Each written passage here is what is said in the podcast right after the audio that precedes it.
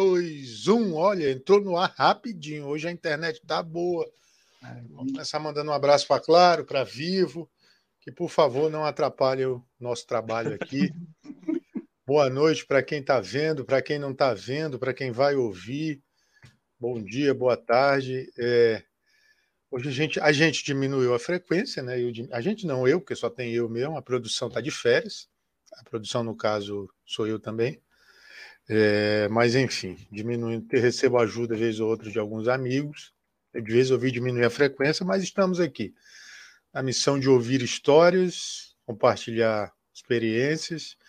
E eu estava um dia rolando o famigerado, a famigerada rede social chinesa, quando vi uns, umas quatro, cinco pessoas batendo papo e a pessoa explicando alguma coisa lá, do, não lembro mais o que, que era dando lá o depoimento dela, eu falei, nossa, pensei que era eu sozinho nessa rede aí. Mas não. Tinha uma galera lá em. Não, eu vou confundir, mas não é Itupeva, é Itapeva. Itupeva é aqui perto, Itapeva é um pouco mais longe. Descobri que o OHV, gentilmente apelidado por um amigo, tem um irmão mais velho. E o irmão mais velho tem dois pais, né? Dois caras aí que tiveram essa ideia, Marcos e Christian. Sejam bem-vindos aí do podcast Vale de Deus. Sejam bem-vindos aí à humilde casa do OHV, do Oração, Boa Invocação. Obrigado pela presença. Obrigado, estamos juntos aí nessa, nessa definição de pobrecast também. Também estamos aqui é, começando, né? Uhum. É, ficamos muito felizes do, do convite para participar junto. É uma alegria, uma batalha que só quem está passando por isso sabe o quanto é difícil a cada dia a gente briga a tapa por um, mais um, mais um, um outro que assistiu. É uma evangelização. Eu sempre brinco aqui que nós, é, os pregadores vão para as palestras lá, eles sabem, ah, hoje vai ter 30 pessoas, hoje vai ter 20 pessoas. A gente faz e não sabe quantas pessoas vai atingir isso, né? É meio que um caixeiro viajante. A gente faz o produto e sai para a rua para vender, né? É mais ou é. menos essa ideia. É, é Christian, e... você falou para mim que era bancário, né? Isso, bancário. Isso. Você tem formação, hein? Sou formado em administração, trabalho. Estava indeciso, Tava indeciso né, na hora de escolher o curso? Brincadeira, pessoal. Eu fiz administração. Só fiz a metade. Não, mas foi, foi, não foi uma decisão, não. Não passava pela minha cabeça de forma nenhuma, nenhum curso. E aí fui para essa área da administração e, e estamos aí Graças até hoje. a Deus. Já tem Mas, mais de 20 anos de bancário. E vem cá, é, é, é, o que que levou, o que que, que levou vocês a, a, escolher primeiro, assim, só para a gente saber quem é quem, aí depois a gente vai aí para uhum. Vale eu sou o Christian, é. o bancário, no caso. Christian, Christian de Deus. Christian Fábio de Deus é o meu nome. E é o Marcos. Marcos. Vale, Marcos Vinícius Vale de Lima. Daí, Daí um... Vale de Deus. Vale de Deus. é um trocadilho no nome aí. É. Aí, a produção está aqui. Boa noite, Bianca. Obrigado pela vinda aí. É, e o que que, que, que, que, te levou, Christian? A... Você falou do, do, da escolha de curso. A gente sempre pede para a pessoa dar um exemplo, até para a galera mais jovem que vai ouvir. O que, que te levou para a administração? Para a administração. Na verdade, eu me formei em 2009, né? E, e eu vim do ProUni, né? Então, eu fiz, fiz a prova, fiz o Enem na época, em 2005, passei na prova. Eu não tinha a menor condição e menor vontade de fazer uma faculdade, até então, né? E aí, né, fui bolsista do ProUni e encarei a administração. Foi um dos cursos que eu escolhi para fazer a, é, um dos cursos, né, de escolha que a gente né, é, é, faz a escolha e aí, se for, se for aprovado, você entra. E aí fui, fiz o curso, logo, primeiro ano da faculdade, já fui empregado num banco e estamos aí até hoje. Então, é, é, é, é bem é bem interessante, assim, escolham a administração porque não pela indecisão, porque ela é a base para muita profissão. Eu falo que tem muita profissão que não dá certo porque não tem um bom administrador, né? Mas é, que ela serve de indecisão para muitas pessoas, né? Não sabe o que faz ou fazer administração. Isso é verdade, isso é fato. É verdade. Inclusive, se não fosse a administração do Christian no podcast, o podcast não ia para frente, não. eu, eu sou da parte do. Ah, vamos fazer uma loucura aqui, vamos fazer uma ideia aqui, e o Christian é o cara que faz o negócio acontecer. Então, vamos organizar desse jeito, vamos fazer assim, assado. É, é interessante até como a, a profissão dele veio a calhar para que o podcast caminhasse bem. E vocês o, o, o Marcos, você é formado em Direito, mas é servidor Isso. público. Isso, eu sou, eu sou formado em Direito, trabalho no fórum aqui de, de, de Itapeva, já estou aí há quase 10 anos já, trabalhando na área. Eu escolhi o Direito, foi, foi muito natural, assim, uma escolha desde criança. Minha mãe também trabalha, trabalhou no fórum a vida toda, então eu sou a segunda geração já de, de funcionários do, do Tribunal de Justiça do Estado de São Paulo. Já com, com muito orgulho aí, mas é, é muito gostoso fazer parte disso, porque eu lembro de criança, assim, eu andava pelos corredores, via aquele povo com, a, com aquelas roupas e tal, falava, nossa, eu quero trabalhar nisso daí. Nem sabia o que fazia, mas eu queria trabalhar nisso aí. Eu achava bonito, eu achava a linguagem bonita das pessoas, achava o lugar muito bonito, é, as pessoas é, com uma postura diferente. Eu costumo dizer que o direito ele é, é um, um outro universo, porque ele tem é, um jeito de se vestir, um jeito de falar. É, se você pegar um texto de direito, às vezes você vai olhar e vai parecer que está em outro idioma até, né? Então, de tantos jargões que tem, tantas palavras, até eu na profissão tento fugir um pouco disso, que eu acho que nós precisamos escrever para que todo mundo consiga entender, né, para ser mais justo. Mas eu sei que tem muito disso ainda, do, do juridiquês. Mas foi uma escolha é, desde criança, um sonho desde criança de fazer você, parte Você disso. trabalha em que área especificamente lá no fórum? Possível? Eu sou assistente do juiz da, do segundo ofício, aqui de Itapeva. Aqui, aqui Itapeva tem três é, cartórios, né, três ofícios, eu sou assistente do juiz do segundo ofício. Entendi. E você, você, você falou então que foi uma inspiração assim. De criança você via e disse não é isso que eu quero para minha vida. Nunca passou pela cabeça pela tua e pela do Christian é, a escolha de outra vocação que não que não fosse essa. A escolha, por exemplo, de ir para um seminário de ir para um, sei lá, para uma vocação religiosa? Não estou ouvindo, não?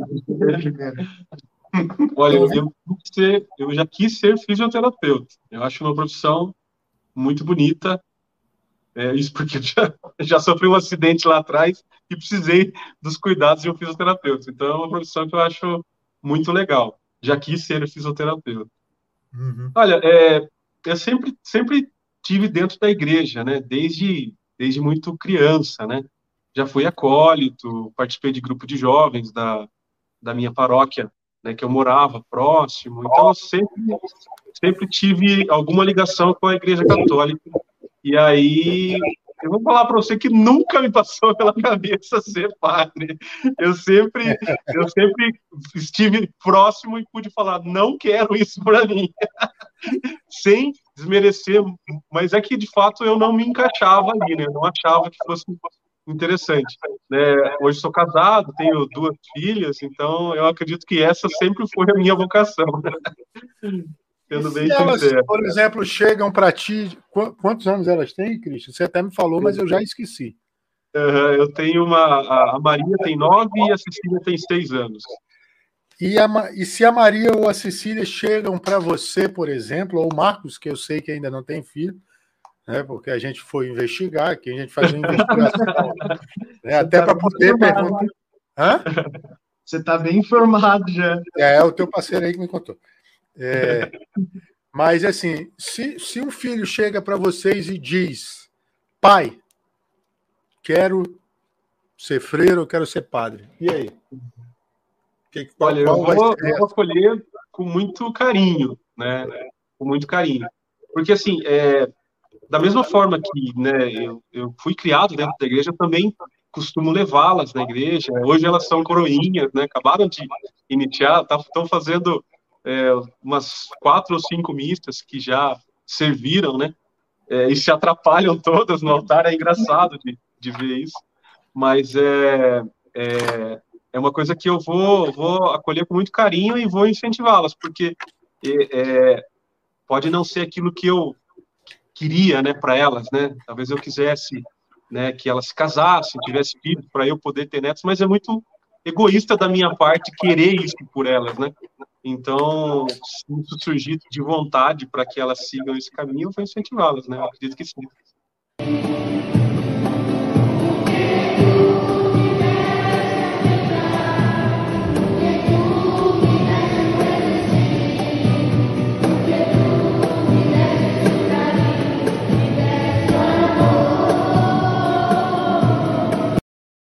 Tu também nunca pensou, não, Marcos? De repente não. eu podia estar falando aqui com o Padre Marcos ou o Padre Vale. A minha, minha resposta já foi um pouco mais complicado que o Cris. O Cris já estava mais certo das, das escolhas. Eu, com relação a, ao curso de formação né, tradicional, eu acabei, é, no último ano de faculdade, eu pensei em fazer medicina. No último ano de direito, eu pensei, não, vou terminar o curso de direito e vou fazer medicina. Tava tudo certo até, já estava vendo lugar para ir e tudo mais. Só que a vida tomou outros rumos, né? eu acabei é, conhecendo a, a minha atual esposa, né? É, poucos meses depois que eu me formei, e aí a, a vida foi me deixando aqui em Itapeva e dizendo que era aqui que eu precisava estar, né? Agora, com relação à, à vocação religiosa, realmente, eu até brinco com a minha esposa, que eu falo assim, é, um dia né, eu tiver a tristeza de você né, me deixar, eu acho que eu vou ir o padre, porque eu não... É, é um plano B muito com, com B+, B+, mais, mais, mais. Sempre foi uma coisa que me chamou muita atenção, eu sempre tive muita vontade, só que é, é como se a, a vocação matrimonial tivesse ganhado por pouquinho. Foi muito, foi muito difícil, porque realmente, por muitos momentos, a gente percebe que, que Deus é, é tudo. E que se não tiver Deus, e que se não tiver é, alguém para evangelizar e para levar a palavra de Deus, é, a maior missão vai estar sem gente na messe, né? Usando, parafraseando aí a, a Bíblia, mas a, a, a messe é muito grande, tem muita gente para ser evangelizada e tem pouca gente que foca nisso 24 horas por dia, vamos dizer, né? É, a uhum. gente aqui tenta um dia, dois na semana, três, faz, grava as coisas, posta os, os vídeos do podcast, mas é muito curto. Agora, se a gente se dedicasse mais tempo, e eu sempre pensei nisso, que eu queria ter mais tempo para evangelizar. Então, acho que o, chamado religioso veio muito nesse sentido. Talvez agora, com o podcast, eu esteja me sentindo mais realizado nesse caminho.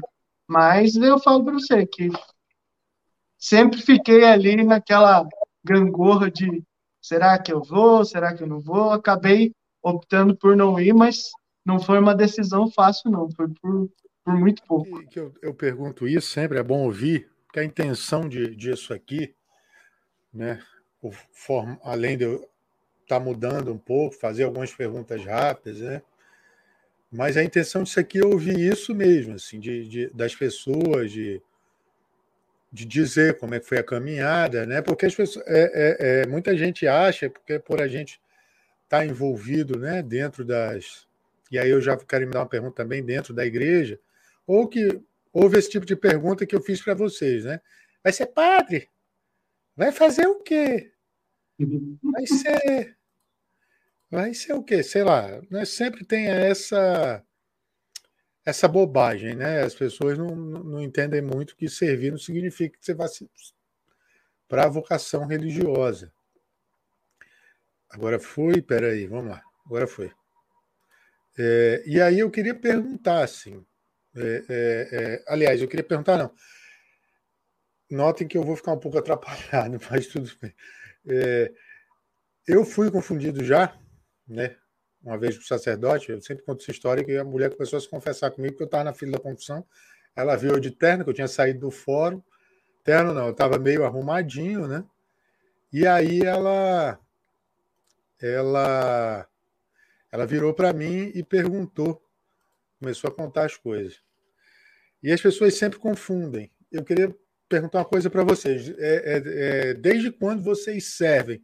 Porque o, o, o, Vale de Deus, pelo que o Christian me falou, né, é, é surgiu na amizade de vocês que se conheceram né, no, no, grupo jovem da igreja. Eu queria que vocês contassem um pouquinho essa trajetória aí de vocês de caminhada e serviço. Fica lá, Marquinhos, vai lá. Na verdade, a, a, gente se conhece há muito tempo já. O, o, o podcast ele é, ele é, muito recente, ele não tem um ano ainda, mas o, a amizade já é de longa data. A gente participou de um grupo de jovens juntos. Eu, eu gosto de brincar com, com os meus amigos da igreja, que é, é, você tem uma amizade dentro da igreja com as pessoas quando você já faliu alguns grupos de jovens já. Então, nós já falimos alguns grupos aí, alguns grupos que já não, já não existem mais. A gente participou de, de um grupo chamado Jussan, e, nossa, um grupo extremamente engajado, é, tinha teatro, formação artística, oração, um grupo que realmente, é, é acredito que o Cris também pensa dessa forma, deu orgulho de ter participado desse grupo. Nós não estávamos quando faliu, quer dizer, o Cris ainda ficou mais tempo que eu, mas é, é, foi muito bom fazer parte disso.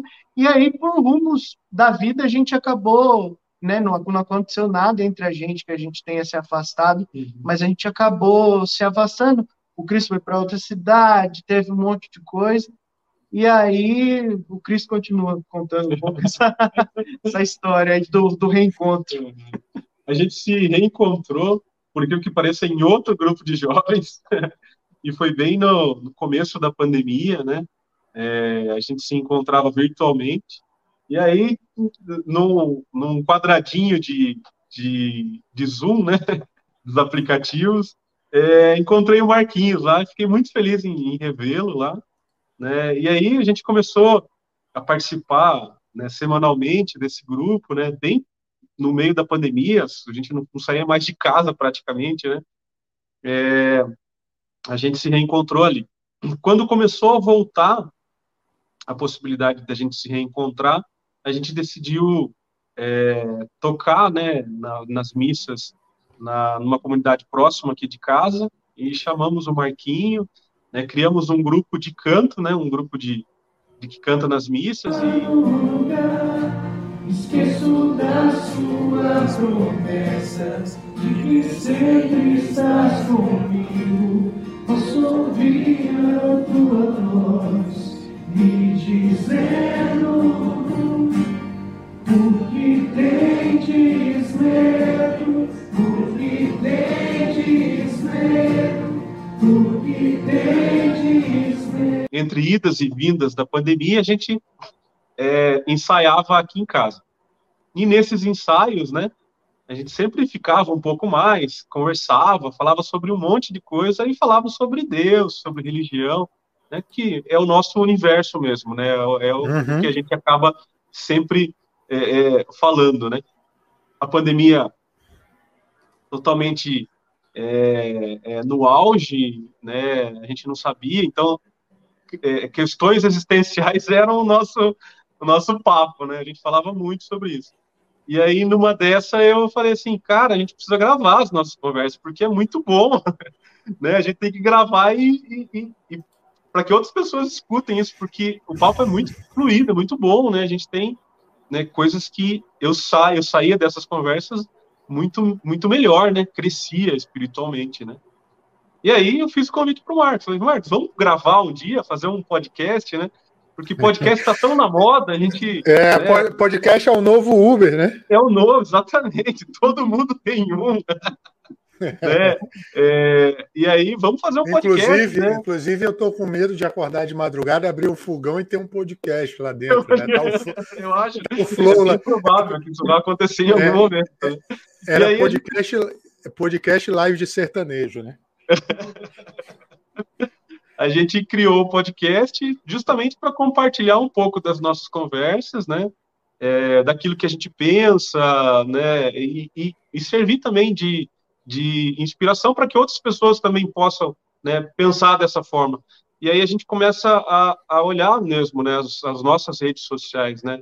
A gente tem um, um monte de, de, de, postagem, né, um monte de coisa totalmente é, desnecessária, né, é, muita pornografia, muita é, discurso de ódio, né, é, apologia, Briga, um monte política. de coisa ruim. E aí, por que não a gente, então, ter um, um, um, meio de evangelização, né? E aí o TikTok é interessante, porque o TikTok é uma rede que, que cresceu muito na pandemia, né? E, e o que, que viraliza no TikTok é dancinha, é sensualidade.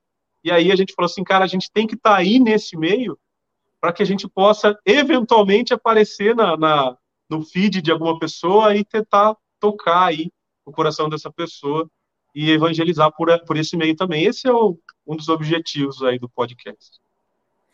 E, massa, eu também sou filho da pandemia, né? Mas comecei no TikTok é, é, eu acho que não existe ninguém, assim, a maioria, 95% das pessoas dublaram um vídeo do meninozinho fazendo, falando, eu quero café, já viu? Eu quero café. Hoje tem café, hoje tem café. Foi assim que eu comecei, mas eu falei, cara, eu já tô com 30 e. Peraí, pandemia, foi quase 32, então. É, não dá para eu ficar aqui fazendo dancinha, essas coisas assim, né? Tirando essas dublagens de humor, é óbvio.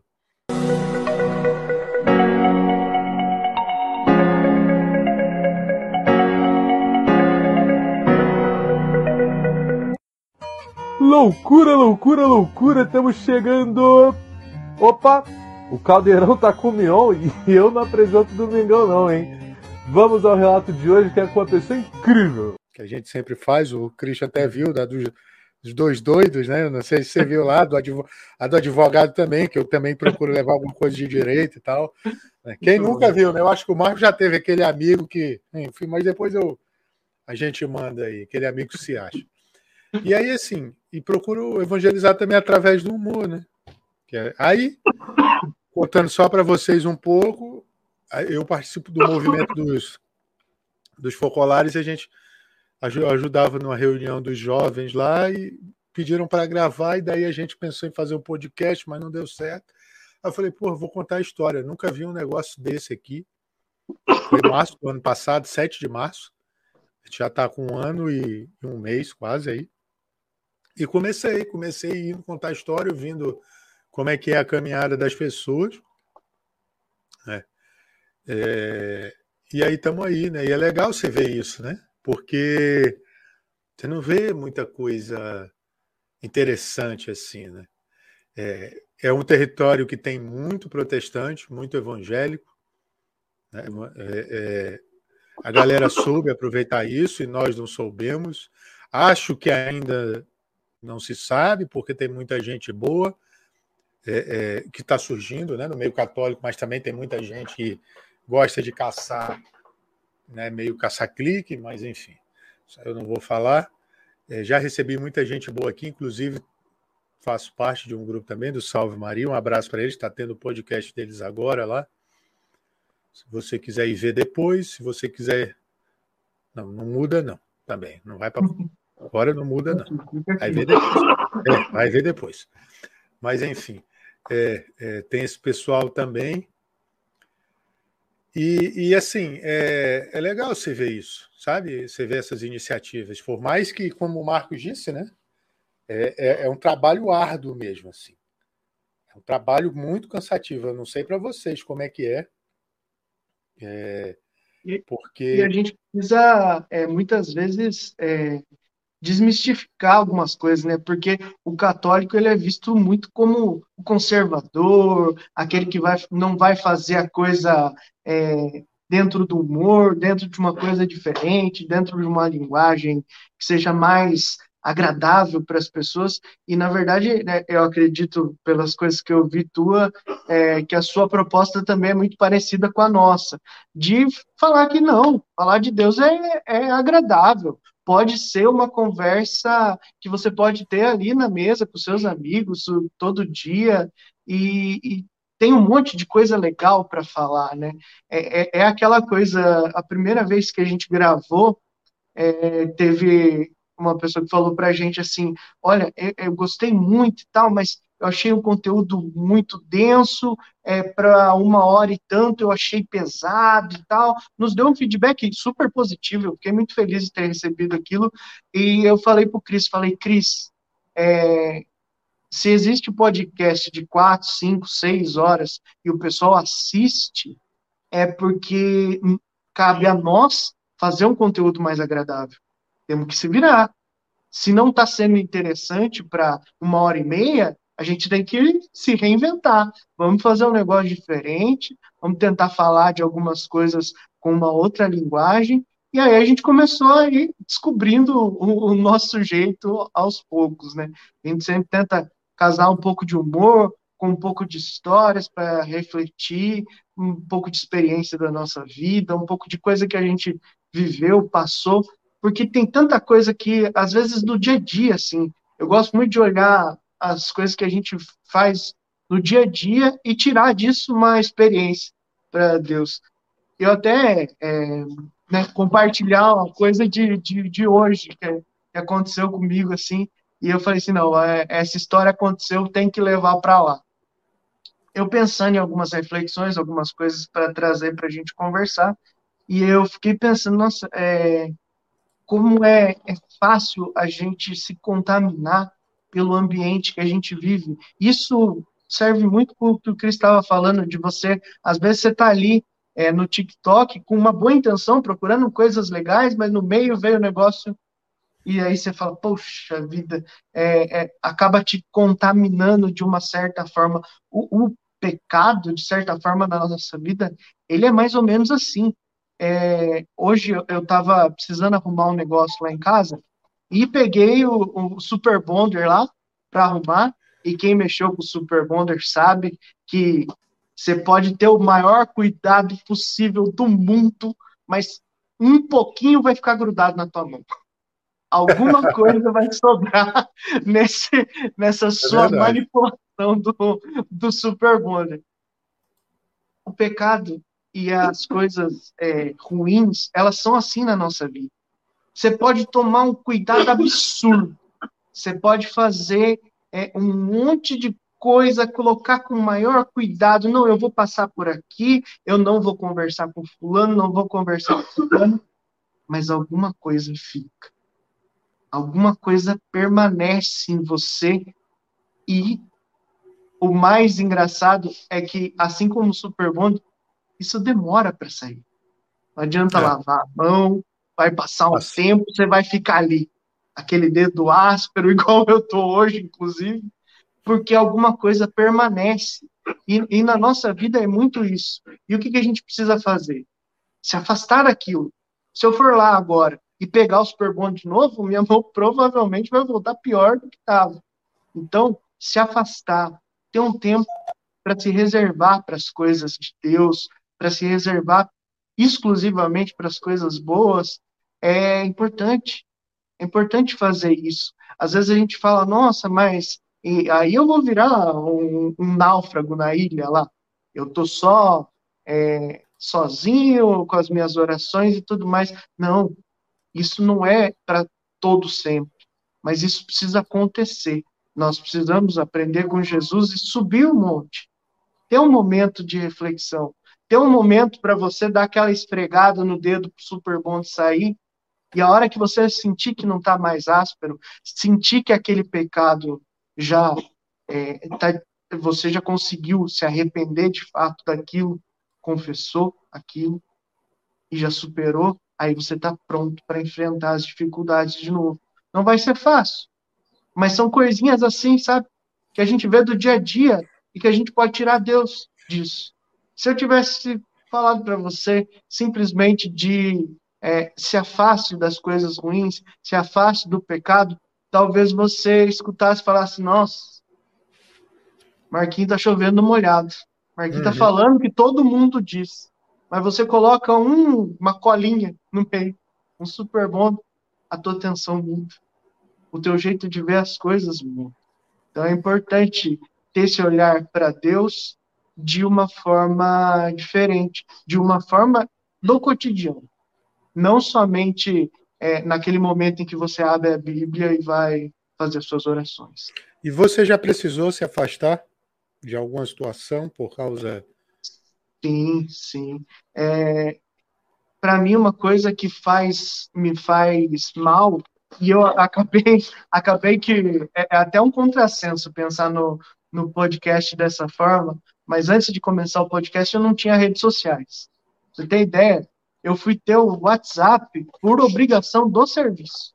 E quando eu, eu, eu trabalhava em Tararé, no fórum de Tararé, vim para o fórum de Itapeva e o, o juiz que eu comecei a trabalhar, ele falou assim, viu, eu preciso ter um canal direto para conversar com você, ainda não tinha o sistema, o Teams, né, que a gente usa hoje, e, qual que é o seu WhatsApp? E eu falei, putz, não tem. Ele falou, não, como que você não tem o WhatsApp? Era 2015. Como que você não tem o WhatsApp? Todo mundo tem. Falei, tá bom. Fui lá, coloquei. E o WhatsApp é, é leve, né? Agora ainda tem a questão dos status e tal, que é um negócio que eu já não gosto muito, mas é uma, uma rede social mais light, né? Um, é um MSN mais velho, mais novo um pouco, né? É, é mas é, aí... eu acho que pior, né? Mas... É, sim, sim, sim. É, é meio que eu, eu tenho não medo... Tem a tremida, né? Não tem aquela tremida Pô, chamar muita atenção, falta né? isso. O pessoal não sabe o que é, que é a internet hoje, não. Eu fui daqui para. Se você falar disso, imagine o CQ. Imagine o. Cara, isso, cara, tem. Falando em podcast, só um parênteses antes de voltar para você. Tem um podcast chamado Nerdcast.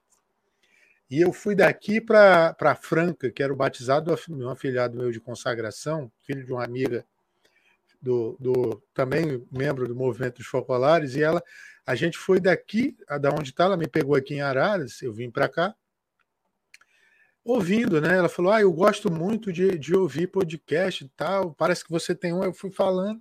Aí os caras estavam falando de ICQ, cara. E o, o, esposo dela, ele, ele trabalha com TI, então ele foi falando, ele começou a falar. Cara, mas me deu uma nostalgia naquele dia, mano. Aí eu olhava pro moleque, o moleque não tem nem um ano, cara, não tinha nem um ano. Aí ele olhava para mim assim, eu disse: Tu não sabe o que é isso, não, velho. nunca vai saber o que é apertar a tremidinha, nunca vai saber o, o que é pedir para entrar no canal Brasil, lá no Acre, que eu sou do Acre, tinha um canal Acre, aí era o Ponte, a galera que tinha internet, que a maioria das pessoas, enfim, é um estado meio pobre, então naquela época ninguém, ninguém tinha muito acesso, você tinha que entrar de madrugada ao fim de semana. Então, sábado de manhã já bombava. Nossa senhora, já pensou, cara? E nem a gente nem pensava em ter TikTok, enfim, fazer nada, nada, nada disso. Pois é, e eu tinha muita aversão a isso. Eu, eu sabe, não me, me fazia bem. Eu sentia muito, muita superficialidade, sabe? Parece que você olha ali as pessoas, e, e eu continuo com essa impressão, e você não conhece as pessoas de verdade. Ali está só a, a, capinha que ela quis te apresentar.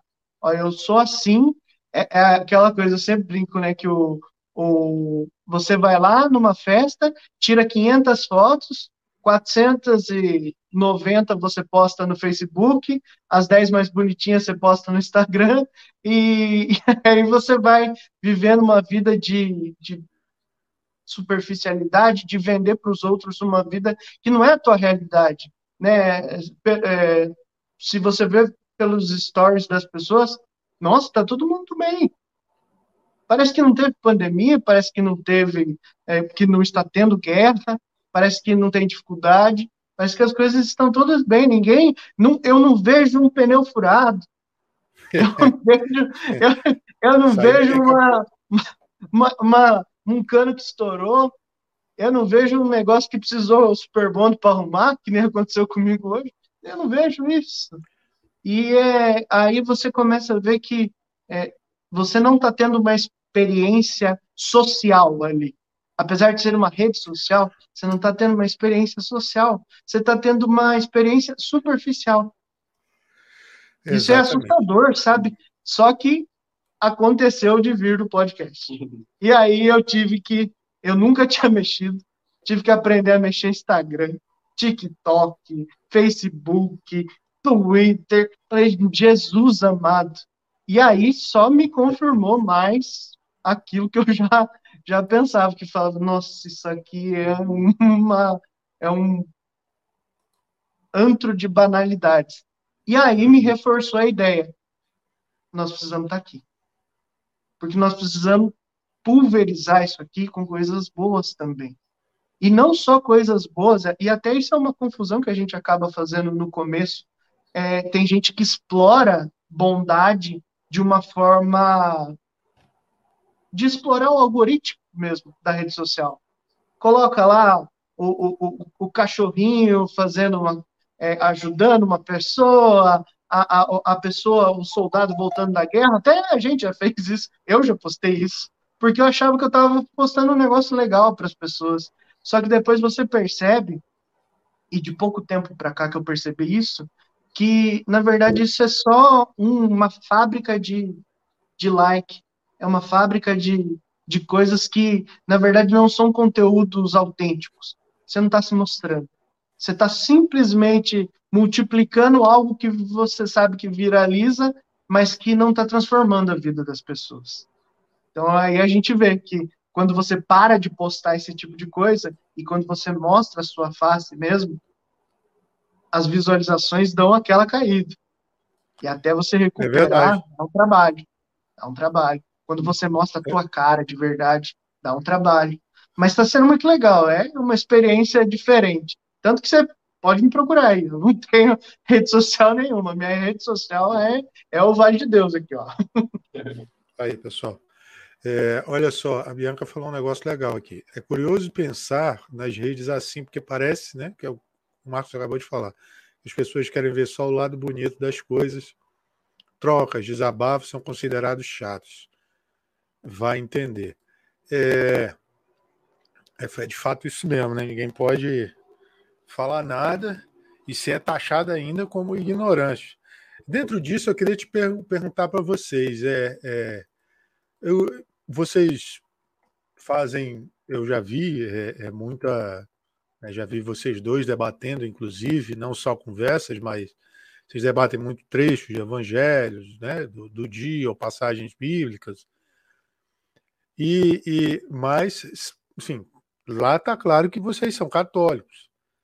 Eu queria perguntar, como eu já, já enfrentei, como alguns que já passaram por aqui já já enfrentaram também, alguns que eu conheço, é, e aí, algum hater já bateu lá na porta do Vale de Deus, nas redes sociais?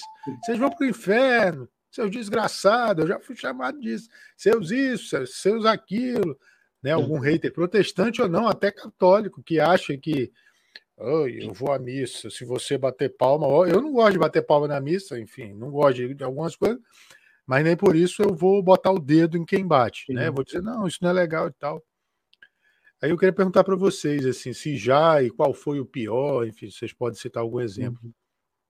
Eu acho que tem uma experiência que aconteceu. É, na verdade, antes de mais nada, quero pedir desculpa que eu voltei de uma Covid.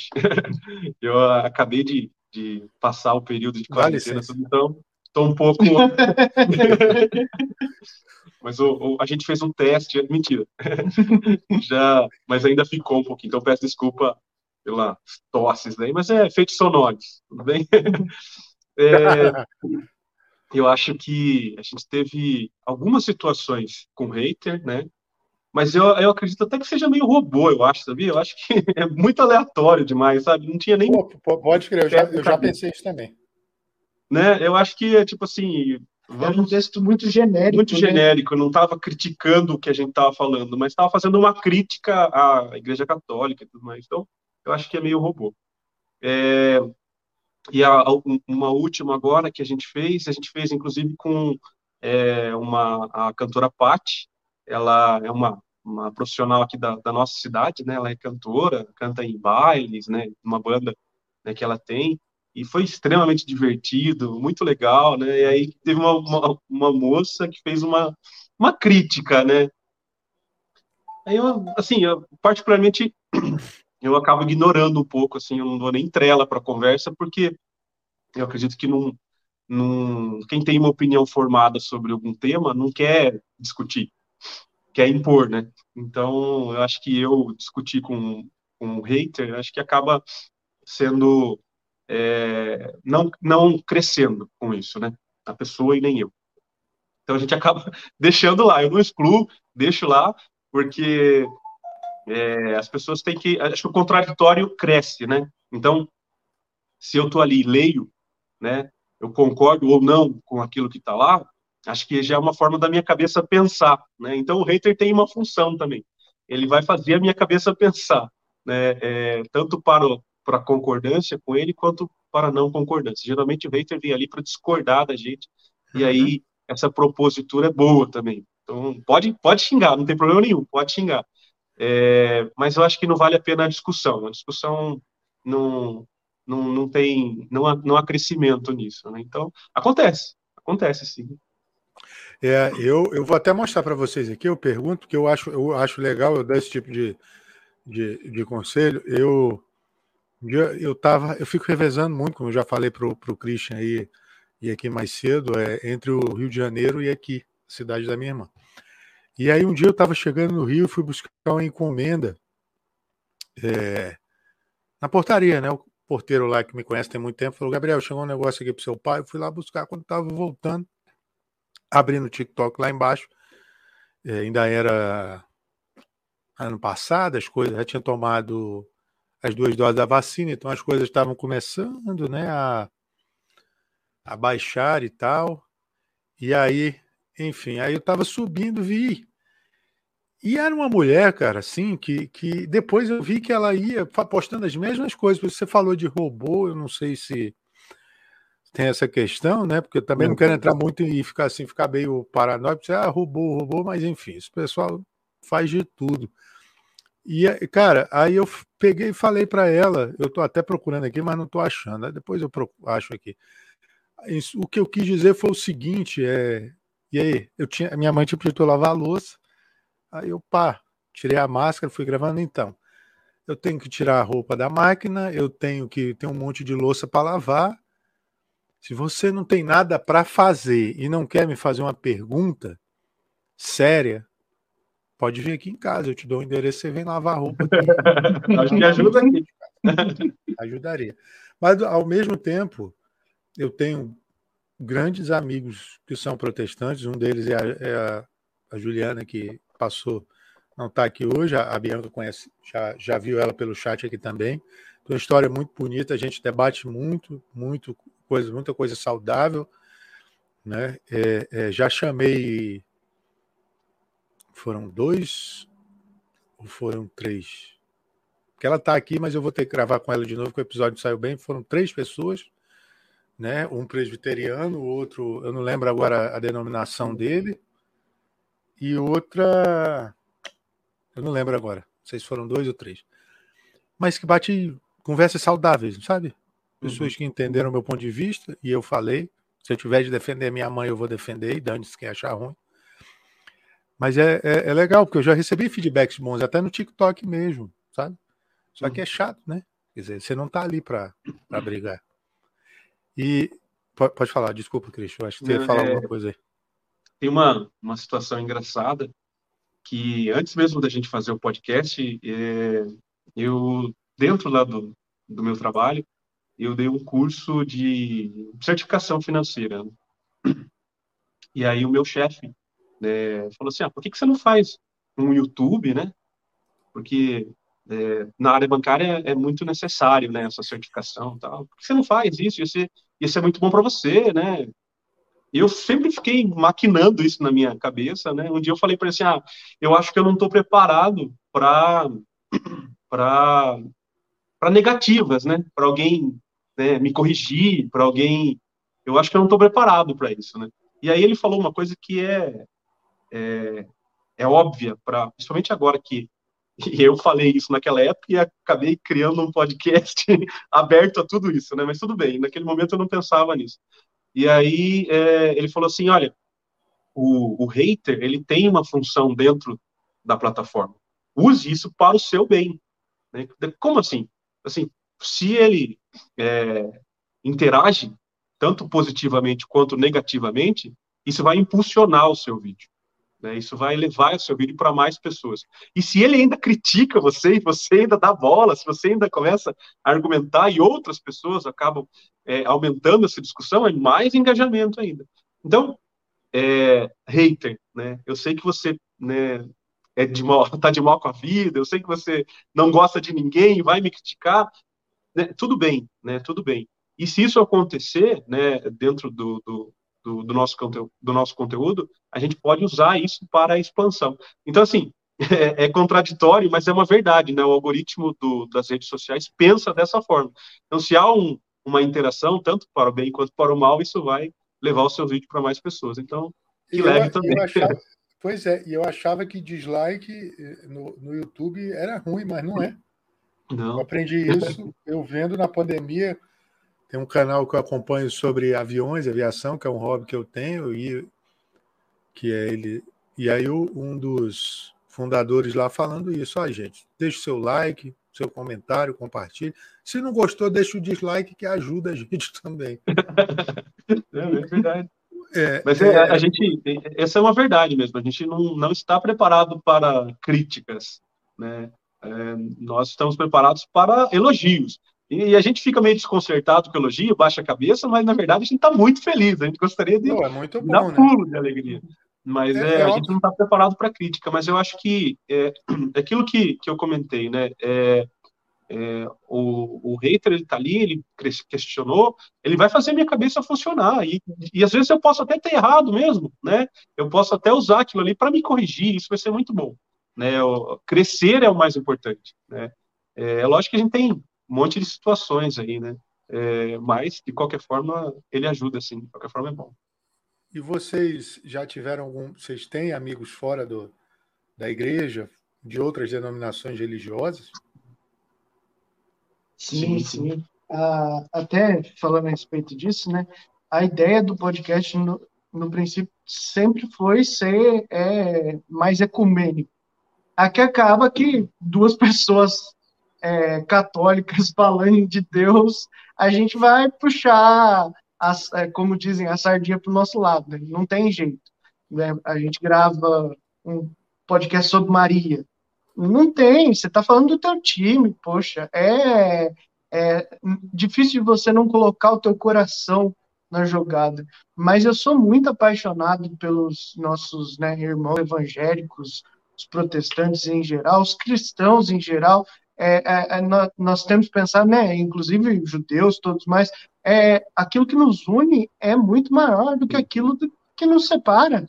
O nosso Deus é um só, é, é uma visão talvez doutrinária, é, diferente de um lado, de outro, uma interpretação diferente, mas eu acredito que o Deus em si é o mesmo dessas denominações, né, principalmente as, as cristãs, e, e a gente precisa conviver bem. É, que bom que seria se as coisas começassem a mudar, né? Que bom que seria se nós nos reuníssemos novamente. Falasse, ó, tal religião voltou a se reunir com a católica e voltou a ser uma coisa só. Que alegria que ia ser escutar isso, né? Eu ficaria muito feliz, porque eu acredito que essa divisão que tem é muito do humano. O humano quer, não, eu não acredito nisso, eu não aceito isso, esse ponto específico, então eu vou lá e tenho a minha igreja, que não tem esse ponto específico. E até interessante, né, a gente ver a, a nossa divisão com os, os, protestantes, assim, né, os, os 27 livros do, do Novo Testamento, é, quem é, escolheu, de certa forma, né, quem fez o concílio para fazer a divisão, foram os católicos. E os protestantes aceitam 100%. Há uma discussão nos livros do Antigo Testamento, que são coisas judaicas, e aí é, é briga com outro lugar, não é uma briga conosco. Mas é, interessante de ver que o Novo Testamento, ou seja, a história de Jesus, todo mundo conta a mesma. A história de Jesus é a mesma para todos os cristãos. Os 27 livros são os mesmos. Então, opa, nós temos muita coisa legal para conversar junto. Nós temos, até nós fizemos é, um dos nossos vídeos que a gente fez, e eu acho que o mais difícil para os católicos foi esse que a gente fez de Maria Ecumênica. É um dos nossos episódios. Que antes da gente fazer é, da oração, Ave Maria, a gente também fez um, e também falando de Maria de, um, de uma forma geral, a gente primeiro fez de Maria Ecumênica. E, e foi muito legal. A experiência de você olhar e falar assim: não, vou tirar agora a, o, o, meu foco católico da coisa e eu vou fazer é, de uma forma que eu olhe para Maria e fale assim: isso aqui todo mundo precisa entender. Isso aqui, você pode ser católico, evangélico, é, o que for, você precisa entender. Né? Uma das coisas que a gente colocou nesse podcast que é interessante repetir: Maria é a mulher mais importante da Bíblia. Não tem discussão. E não só para gente, né? Eu não sei se Não só para gente, exatamente. Isso é um conceito Não só para gente mundo. cristão. Eu não estou falando de cristão. Estou falando de judeus Sim. também e muçulmanos. É, basta exatamente, ver. Não. Ela, é, ela é a do... mulher mais importante. Não, não tem é, dúvida quanto a isso. Em 1979, então foi feito uma, uma, um encontro, né? com diversas religiões, é, protestantes, é, luteranos, anglicanos, independente, e, e, os católicos, e eles chegaram a algumas das informações. E aí eu vou trazer só uma aqui que eu achei bem interessante, tá? Ó, a veneração religiosa cristã é a veneração de Deus e de Cristo. Ao venerarmos santos e Maria, estamos levando essencialmente os dons divinos que resplandecem deles. A forma de veneração de Maria, reconhecida por todos, consiste na imitação dela, que se fez humilde, escrava do Senhor, pobre diante de Javé e obediente à palavra de Deus. Ela se tornou o templo do Espírito Santo e foi o tabernáculo do Altíssimo, pelo qual o Verbo se encarnou. Nós precisamos entender certas coisas, né? Até brinquei no, no, no, num episódio que a gente falou de Maria, né? É, anunciação, né? Vem é, Espírito Santo, o anjo, tudo ali naquele momento, aonde você vai ver tantas coisas importantes no mesmo lugar, né? Jesus no ventre, porque é o momento da concepção, o Espírito Santo, né? o anjo anunciando, tudo isso em torno de uma mulher é porque ela não é qualquer mulher. É porque ela tem uma importância. E nós precisamos é, entender isso. Assim como tem um monte de outros personagens na Bíblia extremamente importantes, mas a gente precisa entender essa importância, porque senão a gente começa a tratar as coisas com banalidade. Você faz um texto de duas horas sobre Ruth e não fala sobre Maria. Que sentido tem esse? Né? Você fala de Raquel três horas, mas você não fala de Maria. Não, não tem lógica é, é, a gente tem que pensar que a santidade, quanto mais próximo de Jesus, mais santo você passa. é. é. Mas passa pela mãe dele. Né? É, é, eu até brinco no, no, podcast lá, eu falo assim, é a mesma coisa que você chegar na casa de uma pessoa e falar assim, ô Gabriel, você é muito legal, cara, você é cara, gente boa, gostei muito de conversar com você, mas eu não vou muito com a cara da sua mãe, não oh, é, é, é, é um contrassenso, sabe? É, é uma é. coisa que, que você imagine o coração de Jesus ouvindo isso, né? uhum. né? Então a, a, gente tem que tratar de uma, uma forma respeitosa, independente da denominação é, religiosa que você professe. É uma linha muito tênue, né, cara? Isso, é muito de, difícil da gente é, é, é, tratar. A, é, essa minha amiga que eu falei mais cedo, ela é protestante, vai para a igreja, atua bastante, tem uma história de vida muito bonita, inclusive, mas ela falou que, que passou a compreender de uma forma diferente. E aí é legal falar isso também, porque a gente estava falando mais cedo com né? Não, com você sobre a, a, forma do humor, né? De fazer essas coisas através do humor, levar a Deus através do humor, do, por causa do alto da compadecida.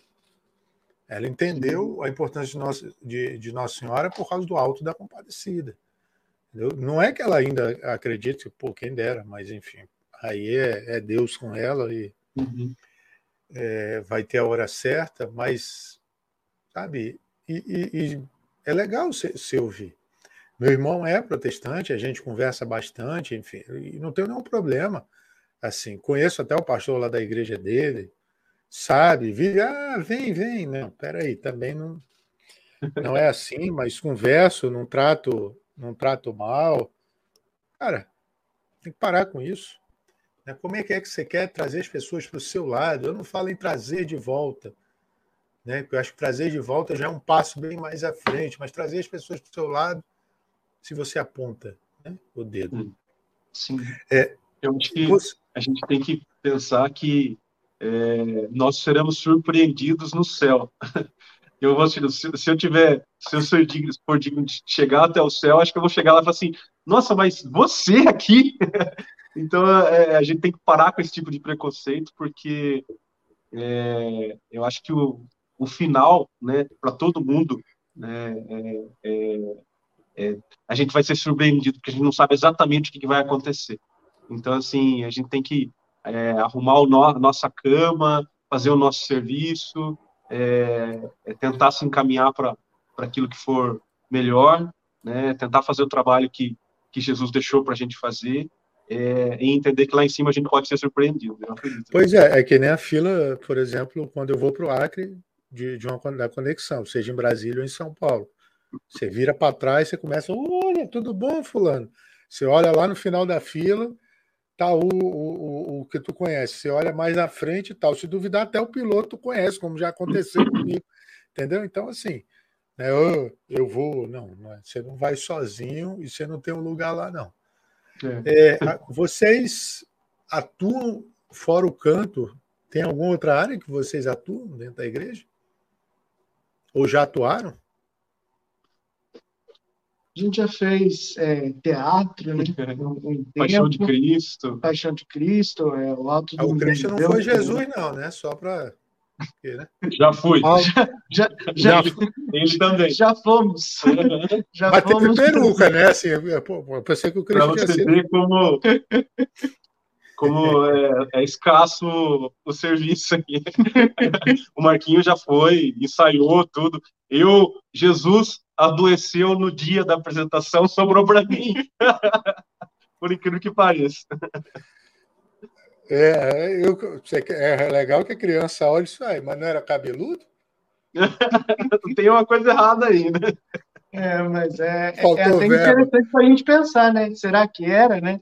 Será que era, de é. fato, lógico. A gente tem a tradição ali do, dos judeus, né? Que eles cortavam cabelo e barba somente no, no luto, né? No momento de luto. Então, a gente imagina que Jesus fosse de fato mais. É, Christian, não fique bravo com o que eu vou falar agora, mas a calvície não é uma coisa de agora. E se Jesus era calvo? Não tem problema nenhum, né? Então a gente pode ter um, um, Jesus diferente e muito provavelmente ele vai ser muito diferente daquilo que a gente imagina. Porque a é gente é aquele... compadecida, né? Exatamente. Você é, é. sabe que eu estava vendo, eu estava vendo o Alto da Compadecida quando passou da, né?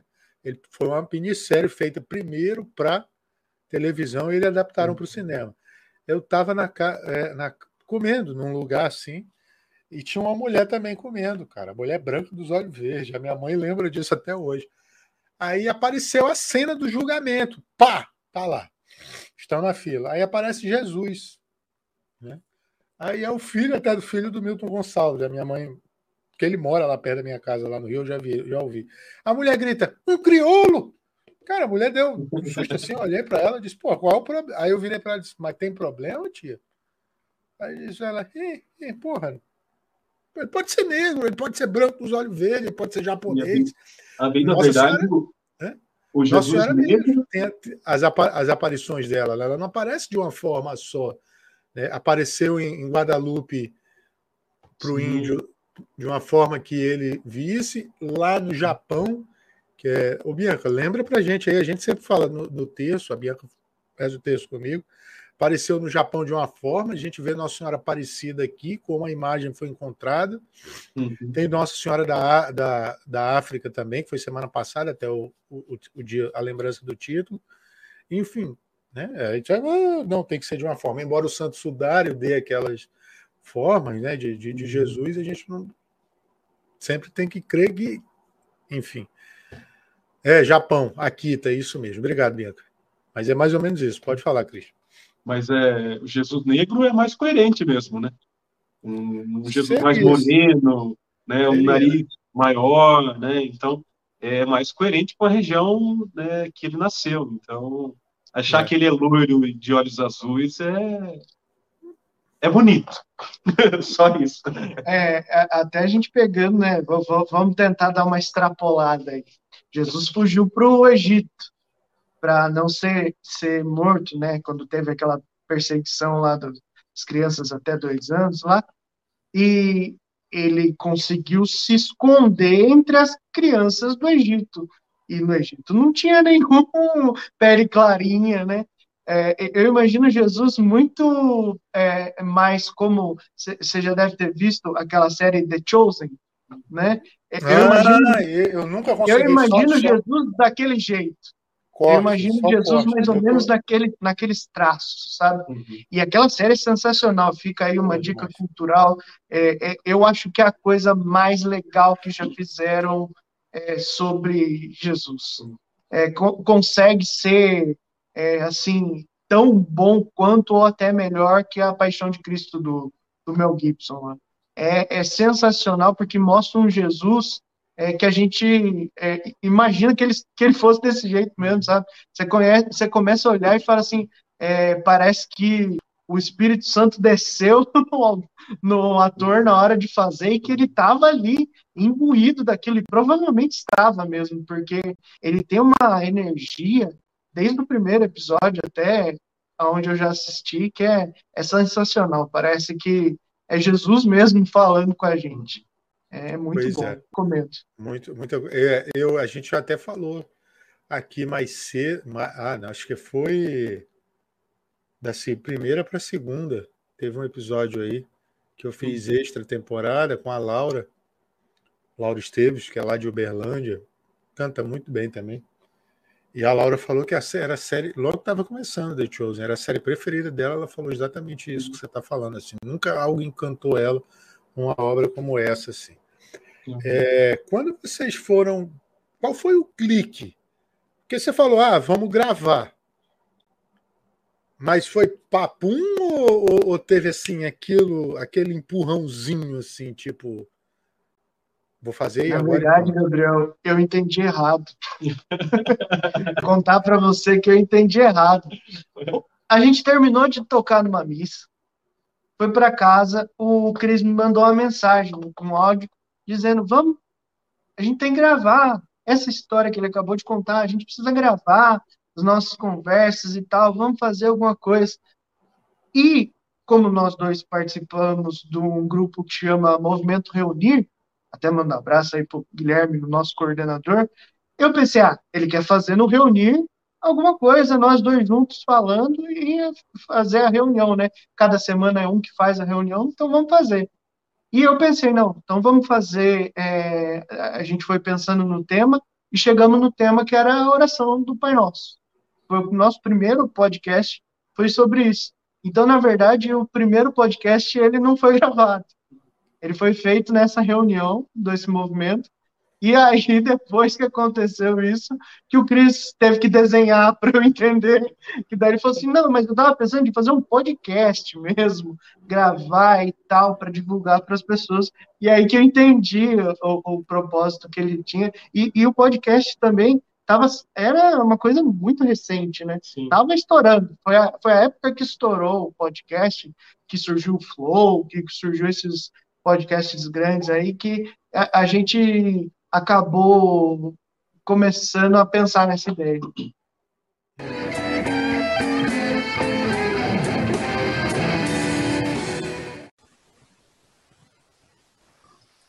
Pessoal, tudo bem? É, eu sou Christian e conversando com o Marquinhos, a gente teve uma ideia de partilhar um pouquinho da palavra e do conhecimento de Deus e é, surgiu essa ideia de fazer o podcast e fazer também o vídeo. Então, esse vídeo vai ser compartilhado aí nos nossos grupos, da nossa família, do nosso trabalho. A intenção é que vocês possam também compartilhar esse, esse áudio e esse vídeo, que possa espalhar um pouquinho. A gente vai trocar uma ideia sobre Deus. Uhum. Foi mais ou menos isso. Foi um, foi um erro que deu certo. Diga, acho que a gente está no mesmo caminho, então. É, e já pensaram em desistir? Por causa, você vê assim, dispor, só tem pouca gente. Tipo, a gente estava falando no começo, né? O Marcos falou que é que é, que, que é um trabalho árduo, né? Porque você uhum. senta aqui, aqui agora a gente está com três, três pessoas acompanhando, tá variando aqui. Tem, tem horas que cansa, mas eu, por exemplo, eu chamei uma pessoa, um amigo que ele faz é tradutor de libras, né, pra, lá na missa dele, e eu acho que isso é um tema super interessante para falar. Ele veio, falou. Aí depois eu disse, pô, vou desistir, chega, tô cansado e tal. Fui para o encontro do Focolare, aí tô lá no, a gente está lá no Zoom, eu recebo um privado. Olha, Gabriel, eu disse, oi, gostei muito do episódio com fulano de tal, que ele estava lá falando de Libras e tal. Aí dá vontade de. Sim, mas eu queria perguntar para vocês: é cansado da vontade de desistir? E por que vocês não desistem? Ó, é, eu vou falar assim: a gente fica. A gente se frustra em alguns momentos, porque é, alguns episódios em especial eles são extremamente empolgantes, né? Então a gente sai, eu chego, eu falo para o Marquinhos que a gente sai, chega a ficar cansado, né? Cansa, é, é, não é nem cansaço a palavra, acho que é, é, é tão motivado, tão, a gente se falou tanto, se expressou tanto, se, se mexeu para falar, que a gente sai, né? É, talvez cansado mesmo, né? Mas um cansaço que no final ele fala assim, nossa, valeu a pena aquilo ali, aqueles aquela uma hora e meia, aquelas duas horas, aquela, aqueles 40 minutos, o tempo que foi, ele valeu só aquilo, só aquilo ele já valeu para a gente, já foi muito legal.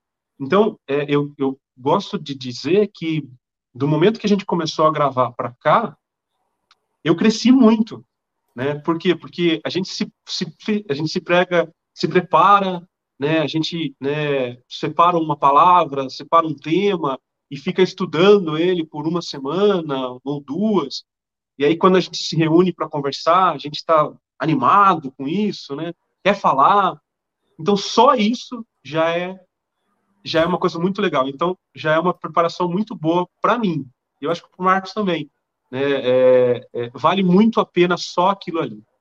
Depois daquilo ali, né, que é a edição, que é jogar no Spotify, que é depois jogar no YouTube, né? Isso tudo é, é, é, muito interessante também, mas é, é, e muitas vezes você tem uma, uma, uma, esperança muito grande sobre as coisas e aí não acontece, né?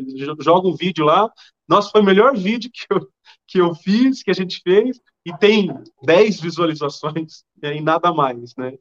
É, eu entendo que, que, assim, é um trabalho de formiguinha é um trabalho que vai acontecer ao longo de um tempo muito grande, né? É, e aí eu exigir que esse tempo seja mais rápido do que está acontecendo é um pouco de egoísmo da minha parte, né? É, entender que as pessoas também é, do que eu estou falando está sendo tão bom para essa pessoa, da mesma forma que está sendo bom para mim, também é egoísmo da minha parte, né? Então, é, é, cada coisa a seu tempo. A gente fica muito feliz quando a gente entrega para um monte de gente os vídeos e recebe feedbacks muito bons, né? Mas é, esse não deve ser o nosso objetivo. Nosso objetivo é né, crescer aqui, né, ficar forte aqui, né, aqui que eu falo dentro aqui de casa, quando a gente está se preparando para fazer o podcast, e depois expandir para fora. Se isso vai dar um uhum. resultado lá fora, eu acho que já deu, né? eu acho que já deu. Independente se for poucas pessoas que foram tocadas ou não. Eu acho que o resultado já deu, já deu certo. Né? É, se a gente vai conseguir entregar isso para mais pessoas, aí é, é, Deus, é com Deus, não é com a gente, não. Uhum. E vem cá, é, é, a gente, como falou no começo, é, que é um trocadilho, teoricamente. Mas como que vocês chegaram no nome Vale de Deus? Seria pelo sobrenome? Ou... Poxa, como é que vai ser? Ah, pode santo, né? Como eu já vi falar, pode não sei o quê. Que eu estava. Quando eu estava escolhendo, eu começou com a reunião dos meninos que não deu certo. Eu falei, ah, vou continuar com essa conta aqui no. É o Anchor que eu uso para distribuir, não sei se é o mesmo que vocês usam. É... E aí eu fui, pô, mas tá muito grande, cara. A galera não vai, não vai pegar. E aí era acho que, que eu sempre falo também do dia de São Felipe Neri, por isso, por isso o humor, São Felipe Neri é o padroeiro do, do, da galera, né? Uhum. Do, dos humoristas. E aí eu fui e botei. Tal. Cheguei nessa conclusão, né? E até deu uma rimada, oração, boa evocação, e eu queria saber como que se chegou ao, ao, nome Vale de Deus. Na verdade, eu estava pensando no nome e eu não conseguia. Eu pensava assim, eu fui criando os critérios na minha cabeça. Eu pensava, precisa ser uma coisa fácil, mas tem que ter um, um uma coisinha de diferente, uma, uma coisinha que seja a, a mais para ficar gravado na cabeça das pessoas. Eu sempre lembrava do, do Whindersson Nunes, né? Você falava assim, poxa, cara tem um nome diferentão, mas foi isso que ajudou. Isso é um dos segredos dele ter dado certo, é o nome dele ser diferente. Se ele se chamasse José da Silva, talvez as coisas não tivessem caminhado como caminharam, porque você grava com mais facilidade. E aí eu lembrei do, dos sobrenomes. Falei, caramba, dá certinho. Porque o Vale tem um L a mais, que era o detalhezinho a mais que eu queria é, é, colocar, e o, o de Deus aqui é, é benção. Porque você vai fazer um podcast com um cara que se chama de Deus, você fala, eu, eu preciso pôr isso aqui. Isso aqui não pode ficar fora de nada. Né? Um sobrenome desse é, é, não pode ficar fora de, de nada. Se, se puder fazer um, um casamento no registro, eu pego de Deus para mim também. Não tem, né? Porque é um negócio assim, é, é abençoado. E é Espírito Santo. Não, não foi um negócio tá assim, ah, porque o Marx teve a genialidade. Não, não. Veio do Espírito Santo. Surgiu dessa forma e eu acho que foi isso. É, tem, tem, tantos nomes que a gente vê por aí que, que são interessantes, né? Que, que, que fazem referência ao nicho e tudo mais, mas o nosso é inspiração do Espírito Santo uhum. mesmo. E, Cristian, tem alguma coisa para falar aí? É, é, é, legal que que a patroa já está abençoada, né? Já botou de, se, se, tiver posto, óbvio, enfim, essa é uma escolha, mas. Bota Essa questão de Deus, né? foi engraçado. A gente foi, quando nós casamos, tem 12 anos, vai fazer 12 anos esse ano. É, o, o tabelião do cartório né, falou assim: você vai colocar, né? Ele não, não deu a opção, porque a minha esposa chama-se Priscila Roel, e é um nome forte, né? E aí ela não queria colocar. Daí o tabelião falou: você vai colocar, né? Você vai deixar esse nome? e aí ela colocou. Priscila Roel de Deus. É, é bom falar para as meninas também, quando chegarem na escola, ah, eu sou de Deus. Você é de Sim. Deus, sou. Né? Literalmente, tem até ele no meu nome e tal. Vocês já foram. Quantos habitantes tem é, Itapeva? 100 mil. 100 mil. Ah, pequeno. Vocês já foram reconhecidos? Dá, já, já. Na, na, comunidade que a gente que a gente toca, que participamos, o pessoal já nos, nos cumprimentos, já nos conhece, né? É, inclusive tem as, as senhoras nos adoram, nos amam. Né? As senhoras, é, nossa, é, é verdade. Elas, elas são as nossos maiores fãs, né?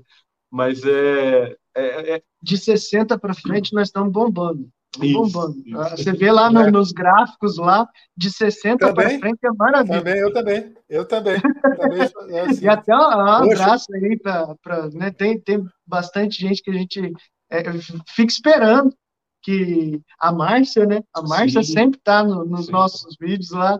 É, é, parece que assim, ela, ela sabe os horários de postagem melhor que a gente, sabe? Que às vezes eu demoro um pouquinho para fazer divulgação, ela já assistiu. Antes de sair, antes de tudo, e a gente fica muito feliz com isso. Que massa. E o que, que, que as crianças dizem, Christian? E o papai é, é, tá na internet, papai é youtuber, como é que é isso? Não, elas gostam, elas, inclusive elas querem participar com a, com a gente, falam de, de, de fazer a gente. Estão acordadas ainda? Eu já dormi. Não, hoje, hoje para que a gente pudesse gravar, eu levei elas na minha mãe, as duas estão na minha mãe lá. Ah, tá. Então, elas senão a gente ia, ia, botar vocês para participar de um quadro aqui, mas deixa para a próxima. Existe um quadro aqui engraçado aqui, não sei se você já viu, se você pôde ver já.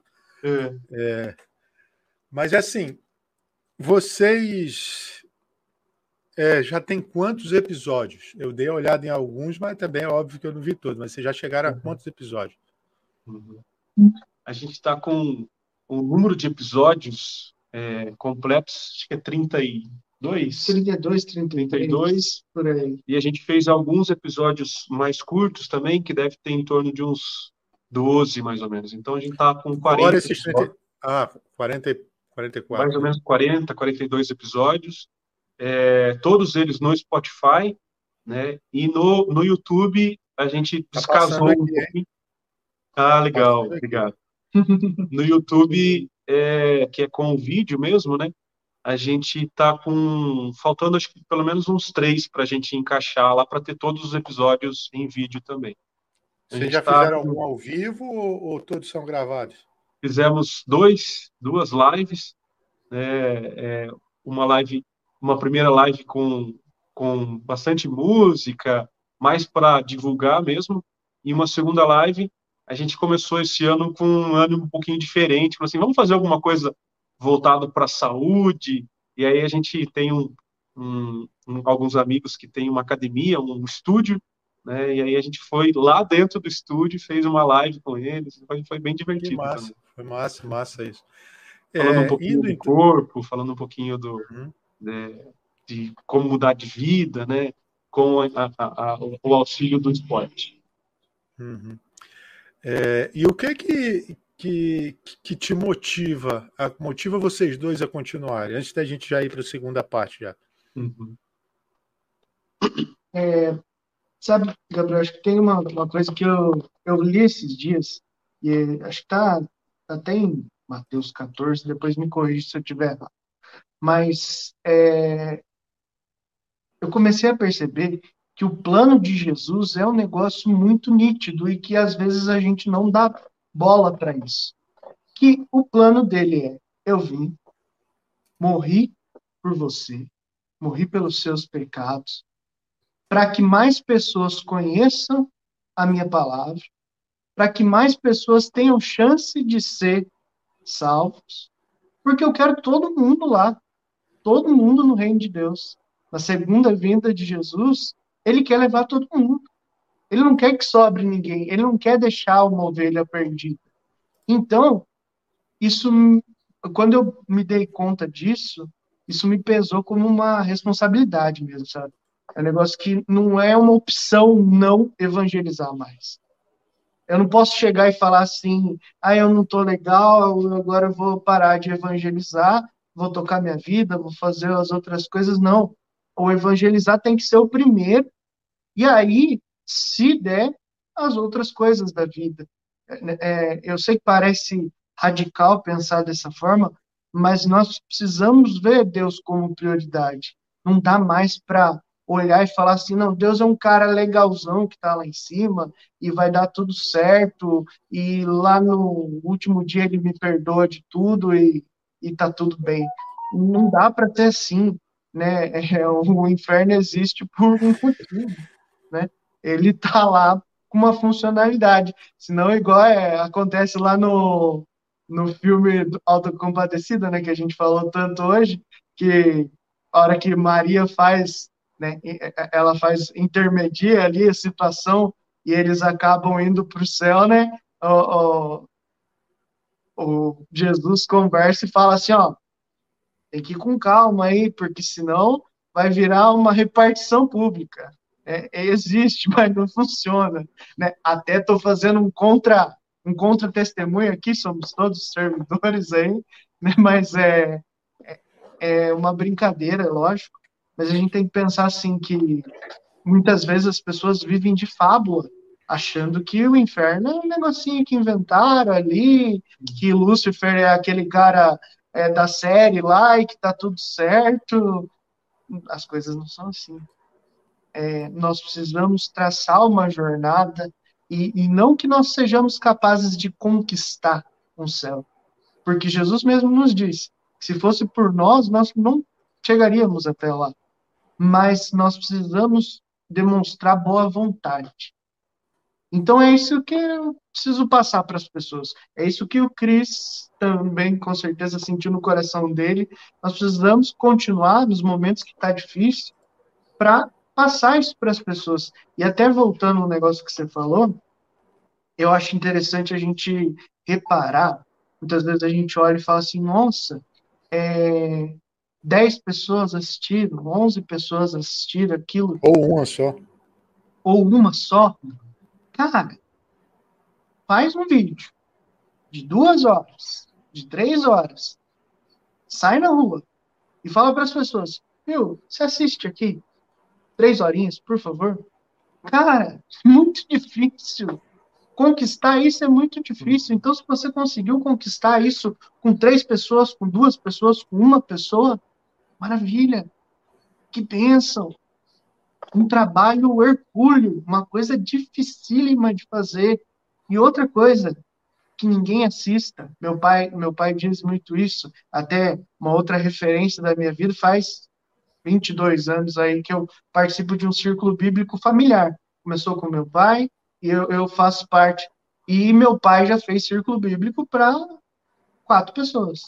Eu, meu pai, minha mãe, ali. E a gente é, percebe que muitas vezes esses círculos bíblicos são os melhores. São onde o Espírito Santo surge de uma forma mais gritante. Então, se não tiver ninguém, estamos dois reunidos hoje, três, em nome de Jesus. É, se a gente está reunido em nome dele, ele está aqui junto conosco. Então, nós não podemos perder essa Inclusive, eu queria chamar nosso amigo JC, pode vir aqui para fazer uma pergunta. ele está aqui com certeza. É, não, é. ele está aqui com certeza, com certeza. Nós precisamos crer nisso. Não é, não é, é demagogia, não é frase de efeito, mas ele, isso que nós fazemos aqui é, é ser filhos que amam o Pai e gostam de demonstrar isso. Nós não fazemos isso para conquistar alguma coisa. Ah, tô comprando meu céu, tô pegando meu ticket aqui. Não, de jeito nenhum. É aquele filho que ama e que fala assim: pai, hoje eu lavei o carro, viu? Pai, hoje eu lavei a louça. Pai, eu estava vendo que o senhor estava com dificuldade de mexer no computador ali. Eu arrumei aquilo para o senhor. Agora os ícones estão organizados aqui. Dá para a gente mexer melhor. É isso. É aquele gesto do filho que fala assim: pai, eu estou fazendo simplesmente porque eu te amo. Eu não quero nada em troca. Uma vez eu ouvi uma frase que ficou muito forte no meu coração. Não lembro mais quem disse, mas é muito bonita. Depois procurem aí na internet. É, mesmo que não tivesse céu, eu ainda te amaria. É, olha Isso o corte, é ela falando aqui. Isso é muito precioso para a nossa vida. Porque se a gente ficar só esperando, eu faço porque vai ter um céu, perdeu o propósito. É verdade. Né? É como se, não, não é, é como se fosse uma troca, né? É, você estava falando isso e, e, eu lembrei muito do. É, eu venho de um estado que lá no começo tinha muito católico, mas o protestantismo cresceu bastante. E aí você tem que aprender a conviver, você tem que procurar saber o porquê, enfim. Mas tem uma galera também que, assim como os católicos, acha que, como você disse, ah, eu vou para o céu e acabar, né? Como alguns católicos. Uma pessoa me parou uma vez, eu parei numa lanchonete, um lanchezinho desse, pequeno, humilde, e ele virou para mim e disse: aí, varão? Aí eu, tá, mas o que foi isso? Não, cara, porque você começou lá o papo e não sei o que e tal. E ele disse: Não, agora eu sou uma pessoa nova.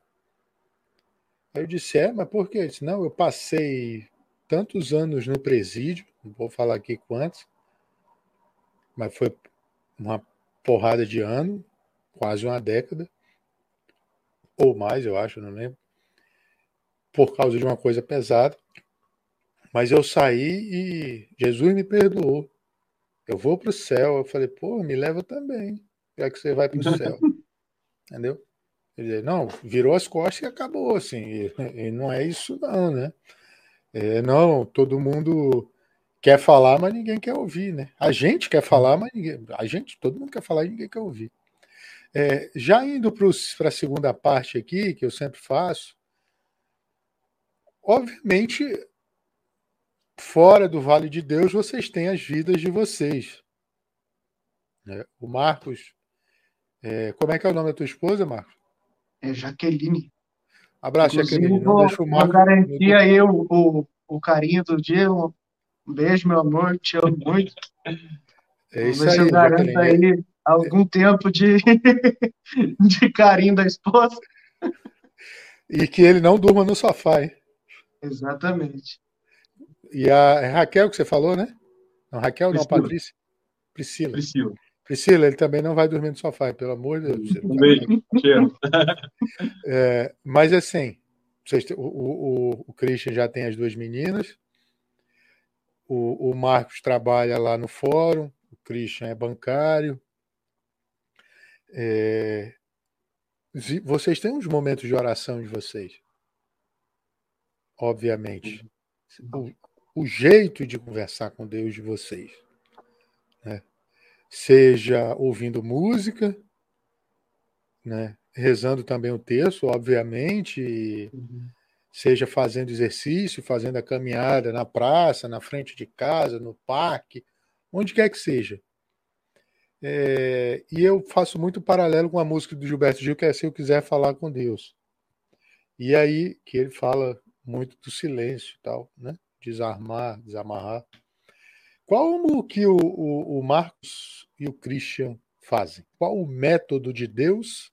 O método de Deus é. Qual o método. Eu ia falar. Qual o método do Christian e o método do Marcos para conversar com Deus, para fazer as orações dele? Como que é? É no silêncio? É na música? Como que vocês ah, fazem?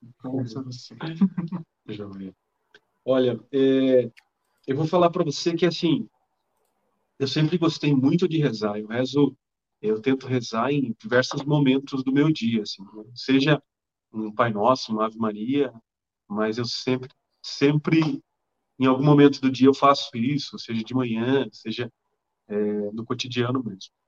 É, mas isso tem, que eu vou passar para você, que eu vou falar para você que mudou muito minha minha forma de, de me conectar com Deus. Isso está fazendo eu acredito que uns seis anos, mais ou menos.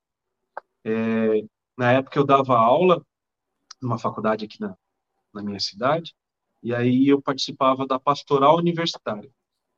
E numa reunião é, com o bispo aqui da, da nossa cidade, Dom Arnaldo, ele nos ensinou a fazer a me, uma meditação. E nessa meditação é, a gente fazia uma, né, entrava né, em meditação mesmo, ficava o máximo possível quieto, respirando né, de forma compassada, é, tentando escutar o som ambiente, né, e rezando, é, Senhor Jesus, Filho de Deus, tende piedade de mim, pecador. Então é uma, uma frasezinha e você fica né, como se fosse um mantra, né? Senhor Jesus, Filho de Deus, tem piedade de mim, pecador. Esse tipo de meditação me conectou de uma forma diferente, né, é, é, com Deus, né, na oração.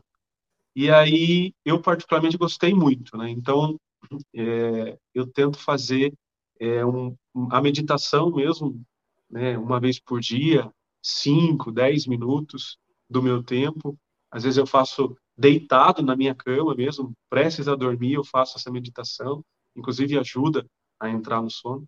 Eu acredito que, que isso tem sido uma forma diferente e, e agradável para mim, assim, de oração. Né? Então, fora as orações que a gente tenta fazer, né, uma vez por dia rezar o terço, é, eu sempre vou trabalhar, né, é, o meu trabalho, eu trabalho no Banco do Brasil, que fica na praça central aqui da minha cidade, que tem a, a matriz, né, geralmente de manhã está aberta a igreja, no horário que eu estou indo trabalhar, então eu passo pelo Santíssimo, faço uma oração ali, então, é, é, é, essa é a minha forma de oração que eu tento fazer. Tá vendo, Gabriel? Se você pegasse a conversa só daqui para frente, você já ia perceber quem é de exatas e quem é de humanos. Porque o Cris é um cara muito organizado. Ele faz ali, tem o seu método, tudo certinho. Ah, o meu encontro com Deus é um turbilhão. Eu, eu, eu costumo falar que eu, eu penso assim, que muitas vezes a gente fala assim, eu preciso ter um tempo para falar com Deus. Eu preciso separar um tempo do meu dia para Deus. Não, eu, eu preciso, eu já penso o contrário comigo, o que funciona para mim. Eu preciso ter Deus o tempo todo no meu dia, senão eu não caminho, senão meu dia não termina, senão eu não consigo render as coisas. Então, aquela vozinha que você escuta na sua cabeça, a minha tem um conversando com o outro. É a minha consciência conversando com Deus. E eu fico o dia inteiro das coisas mais importantes às mais banais. Senhor, preciso de uma vaga para estacionar o carro. Senhor, esse processo aqui está muito chato, não estou conseguindo fazer. Me dá uma ideia aí de uma coisa que eu preciso. Quando vem um processo fácil, eu falo, Jesus, obrigado, porque eu já posso resolver logo, já posso passar para o próximo. E então eu tenho esse, esse costume de ter um momento até de oração de manhã, eu tenho ali, eu, eu escuto, nós temos no podcast até mandar um abraço para ele, para o João Bonzanini, agora padre João Bonzanini, é, ele faz as homilias diárias e a gente posta no podcast. Então, o nosso podcast ele tem homilias diárias, que é um modo rápido ali, 10 minutinhos, a gente consegue ter um, um contato com o evangelho. Aí eu pego, geralmente leio é, a primeira leitura, o salmo, e o, e o evangelho. Às vezes, quando dá tempo, toco um violão, canto uma música ali, para ter aquele, aquele momento de me conectar mais específico, mas é, Gabriel, constante. Eu preciso o dia todo ali, é, é igual aquela sensação de quando você dá uma caída de energia e você fala assim, eu preciso de uma xícara de café. Não sei se você toma café, mas quem toma café percebe essa necessidade de que, nossa, acabei de almoçar, parece que deu uma. Aqui em Itapeva a gente usa a expressão deu uma bodeada, e aí eu preciso de um pouco de café. Eu sinto isso com Deus. Parece que as coisas começam a ficar truncadas, as coisas não vão dando certo, tá alguma coisa enrolada, e falo, parei de rezar, parei de fazer o meu terço, parei de, de conversar com ele. É como um rádio mal sintonizado parece que ele está falando, mas eu não estou escutando direito, e aí esse chiado precisa ser consertado. Então, às vezes, eu paro, rezo, acerto a sintonia e caminho com as coisas. Outra coisa também que eu tenho costume, eu não faço é, promessa de oração futura. Então, qualquer pessoa chegar para mim e falar assim, viu, tô precisando de tal coisa, reze por mim aí, eu tenho um compromisso com Deus que eu preciso rezar naquela hora. Até porque, senão eu vou esquecer. Então a gente acaba criando esse hábito de falar assim, não, eu preciso ser honesto, de falar assim, não, eu rezei por você. Vai parar um pouquinho ali, fazer aquela oração, mas para mim é uma coisa de, assim, do tempo todo. Eu preciso estar o tempo todo em sintonia, e às vezes quando acontece alguma coisa é, ruim, eu já recorro para conversar e falar assim, aí, o que, que eu faço? Como é que, para onde que eu vou? Né? Doutora Filó fala muito isso. Fala assim, ó, o problema tá aí, Deus. E agora? Me ajuda aí. Me dá uma solução, me dá um, Rapaz, um. Deus. Tem duas pessoas que eu sonho em trazer aqui. É, uma delas, uma é a Vera Araújo, que é uma membro do, do, do movimento, sim, antiga, né, da fundação, ainda quase, da fundação não, mas bem antiga do movimento dos focolares, e a outra é a doutora Filó. Ela é sensacional, né? Eu fui Nossa. numa, na, na, última que teve, que é um, um retiro para cura do, do luto, e, e, ela foi uma das palestrantes lá na Canção Nova. Cara, sensacional. Ela faz você olhar para o luto e para a morte, para todo esse sentimento de passagem de uma coisa totalmente diferente. Abriu meus olhos assim e, e de perceber que o lado de lá não é não, te, não temos que ter medo da morte. E só que assim, a gente falar aqui conversar, tá tudo certo. Aí a tua família, alguém ficou doente, tá lá na cama de hospital, você fala: "Não, eu quero que volte. E ela não. Ela vive isso intensamente. Ela olha e fala assim: não, tá na hora de descansar, né? Vamos deixar descansar. E é bonito demais essas experiências que ela conta. Eu acho interessante porque ela não precisa fazer pregação. A vida dessa mulher é um testemunho. É verdade. Fé. É, é, ela, você vê que ela não faz um texto trabalhado no sentido de, de frases de efeito, de coisas bonitas e tal. Não, ela conta o dia dela. Ela conta o que ela fez, o que ela acordou. É, é, lá ela conta uma das histórias que ela contou, que ela pegou e a, a criança estava ali, né? Ela, ela é da UTI neonatal, né? E a criança estava ali na, nas últimas, né? Ela olhou para a mãe e falou assim, viu? Vamos deixar ela descansar no teu colo. Não vamos aumentar mais esse sofrimento. E aí ela coloca a criança no, no colo da mãe e ela batiza todo mundo que vai lá. Independentemente da, da religião, ela te, tem esse compromisso com ela mesma de batizar. Você já deve ter escutado ela contando sobre isso. E aí ela Passou um pouquinho de tempo, essa criança começou a chorar, essa criança voltou. E às vezes ela conta histórias, geralmente, que terminam em morte. E aí ela deu essa reviravolta e falei, meu Deus do céu, que vida que essa mulher vive, que entrega. Se eu tivesse um pouquinho dessa entrega, é, eu acho que minha vida já seria muito diferente. Eu, eu, eu preciso disso é, o Christian, talvez por ser mais disciplinado que eu, consegue resistir mais ao pecado. Se eu não tiver conectado o tempo todo, é, é muito fácil de, de me perder, sabe? E é, uhum. é por esses exemplos que a gente não, não desiste. E não pode desistir nunca. E, e já em, pra, o terceiro aspecto, antes da gente ir para a parte final. Até porque o Marcos tem que ir para casa, né, gente? Eu estou em casa. Eu não tenho problema. Posso tocar. Estou tranquilo também. Tô tranquilo.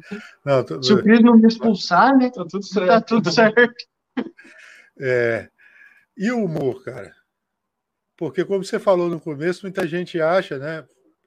Que, que a gente. Ah, trabalha na igreja.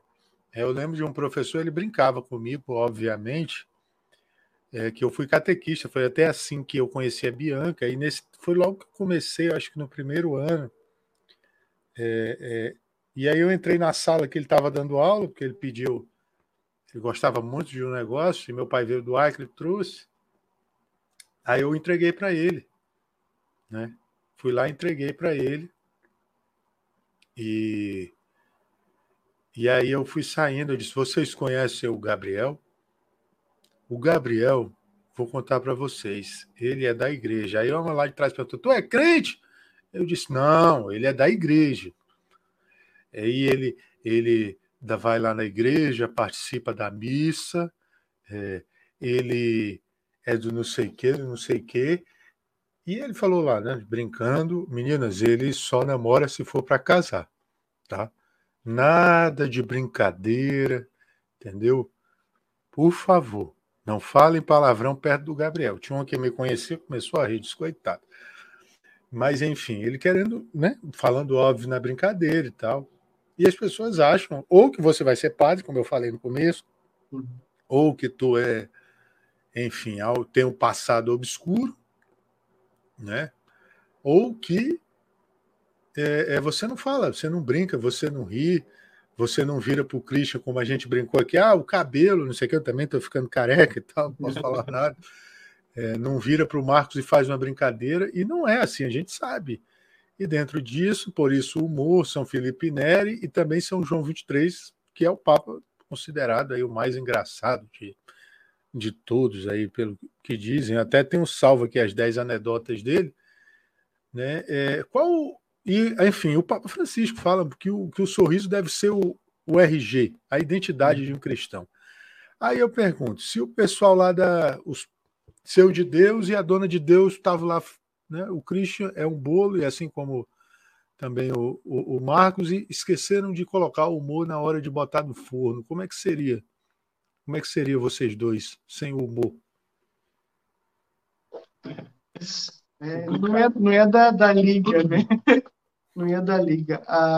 Eu costumo dizer que a, a amizade é formada por duas pessoas que aprenderam uma a fazer a outra rir.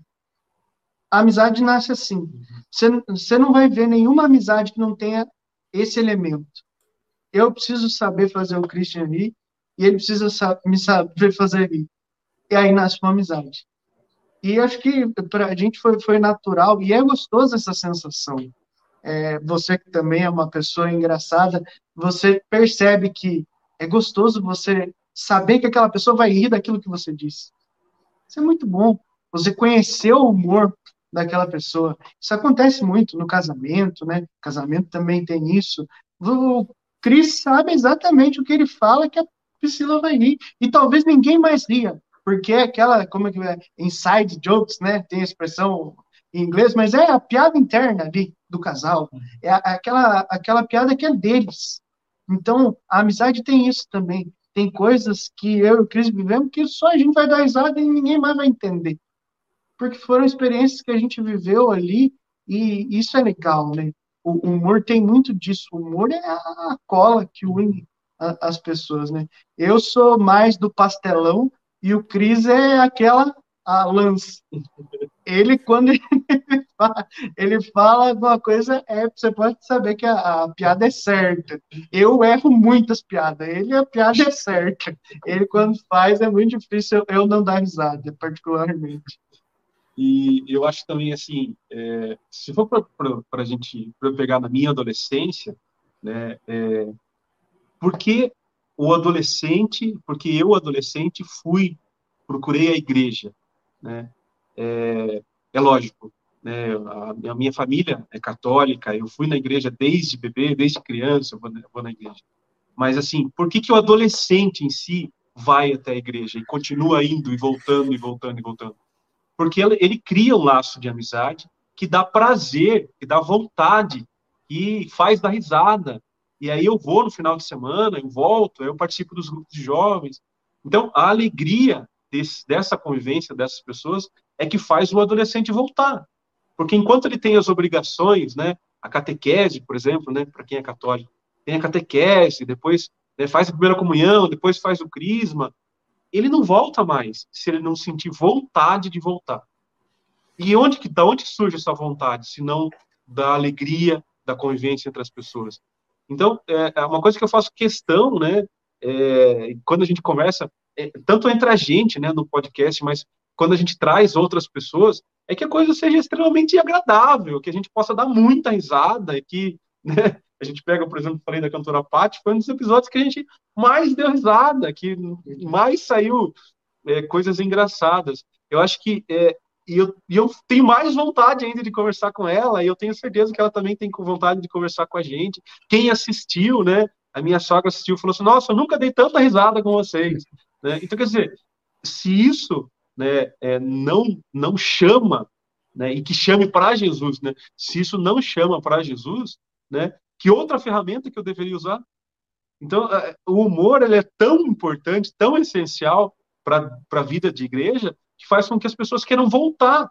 E aí viver em comunidade é isso, né? É você poder compartilhar, né, tanto dos problemas, mas também, mas também das alegrias. E as alegrias vai fazer você voltar ainda, né? Vai fazer, vai fazer você ter vontade de participar. Então, o humor é imprescindível, sem dúvida. E a gente vê uhum. até que é, arrasta, né? Eu tenho algumas pessoas que eu tenho, o Gabriel já deve ter percebido, mas é, eu, eu gosto disso. O humor, eu acho que ele é uma forma de evangelizar é sensacional. Então, os, as pessoas que são referência para mim são pessoas que seguem essa linha. Eu, eu sou apaixonado pelo Padre Léo, eu sou oh! apaixonado pelo o, o Padre Mário Augusto Sartori. Não é... conheço, vou procurar. Hein? Obrigado. Ah, cara, é, é, vamos dizer assim, né? Lógico que a gente não pode tratar de uma forma é, como se fosse uma responsabilidade, mas é o novo Padre Léo para mim, assim. Ele tem um humor muito bom, muito preciso. É, eu gosto, né? Nós falamos muito dos evangélicos, o pastor Cláudio Duarte, cara que eu acho brilhante, assim, porque fazer rir é muito difícil. E fazer rir e evangelizar junto com isso é mais difícil ainda.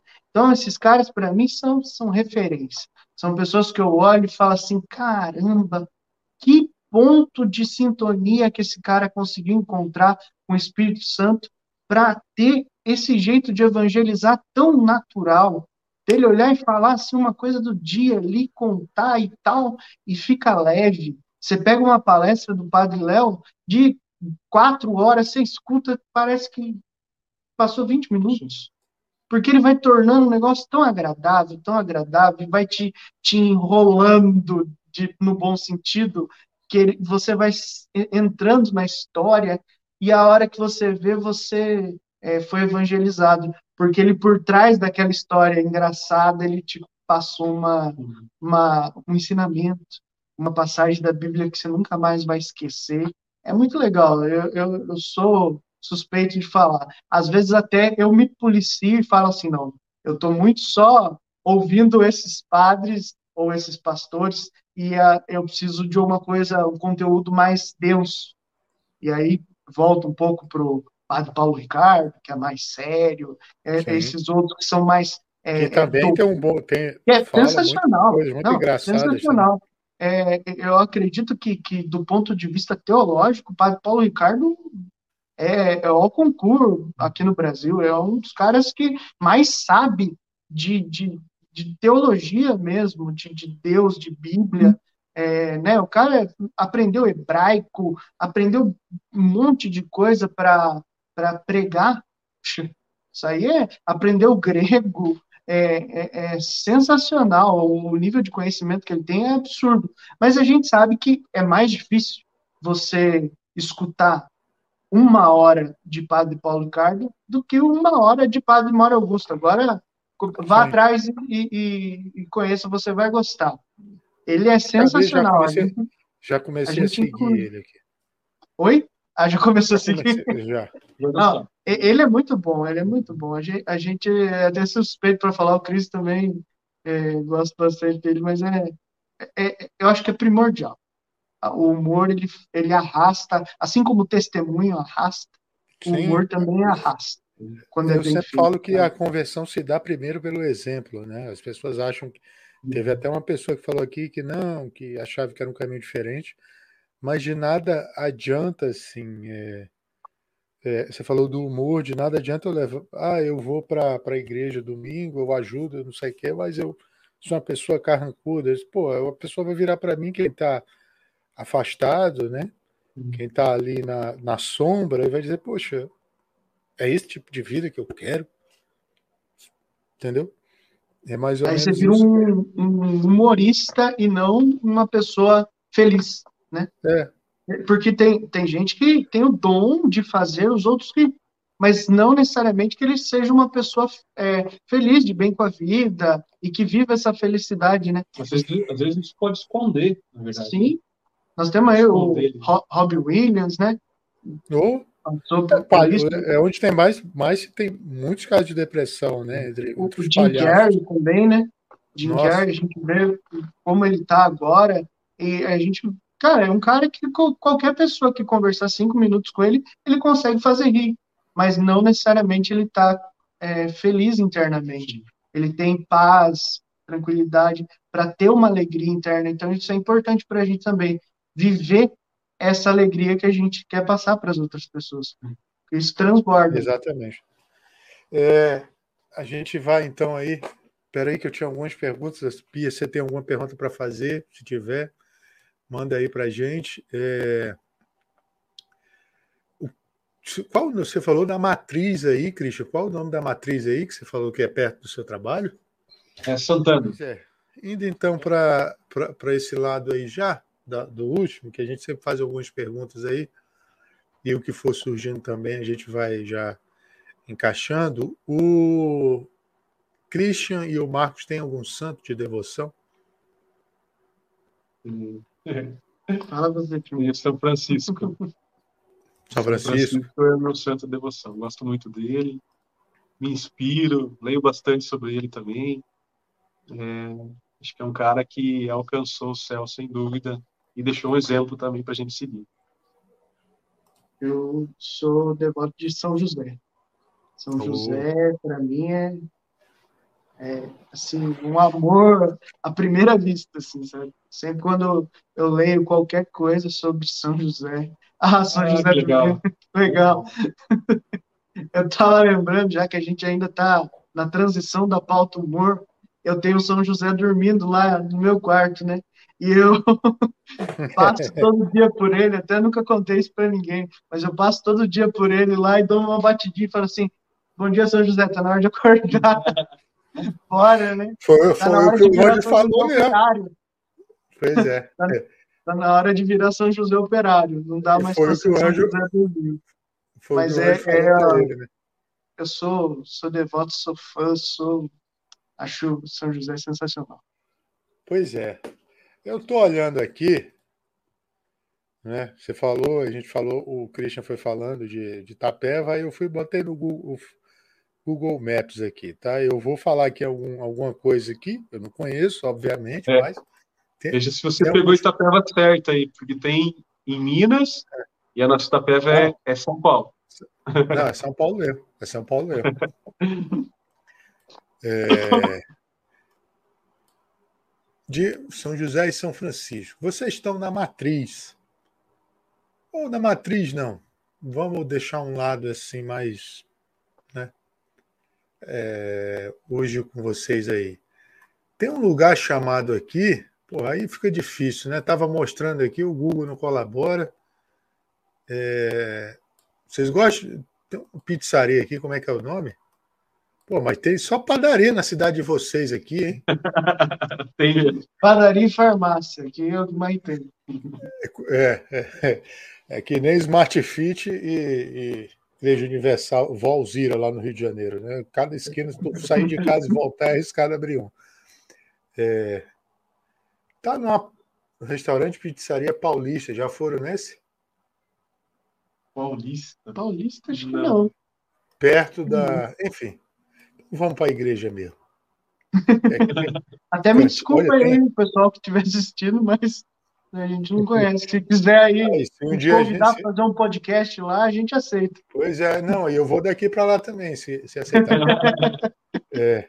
Mas assim, vocês estão na Matriz Santana, tá lá em frente à praça, tem ali o pipoqueiro, não sei o quê, então lá entra os dois. Cada um sentando num banco.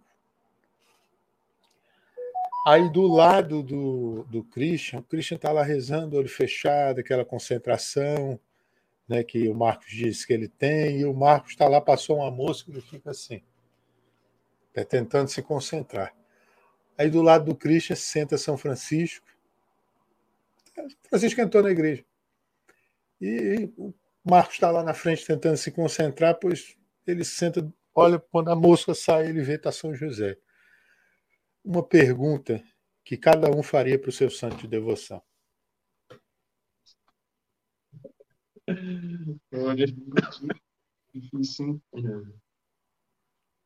Vou jogar você na fogueira, Cris. Vai ser, vai ser primeiro, sim.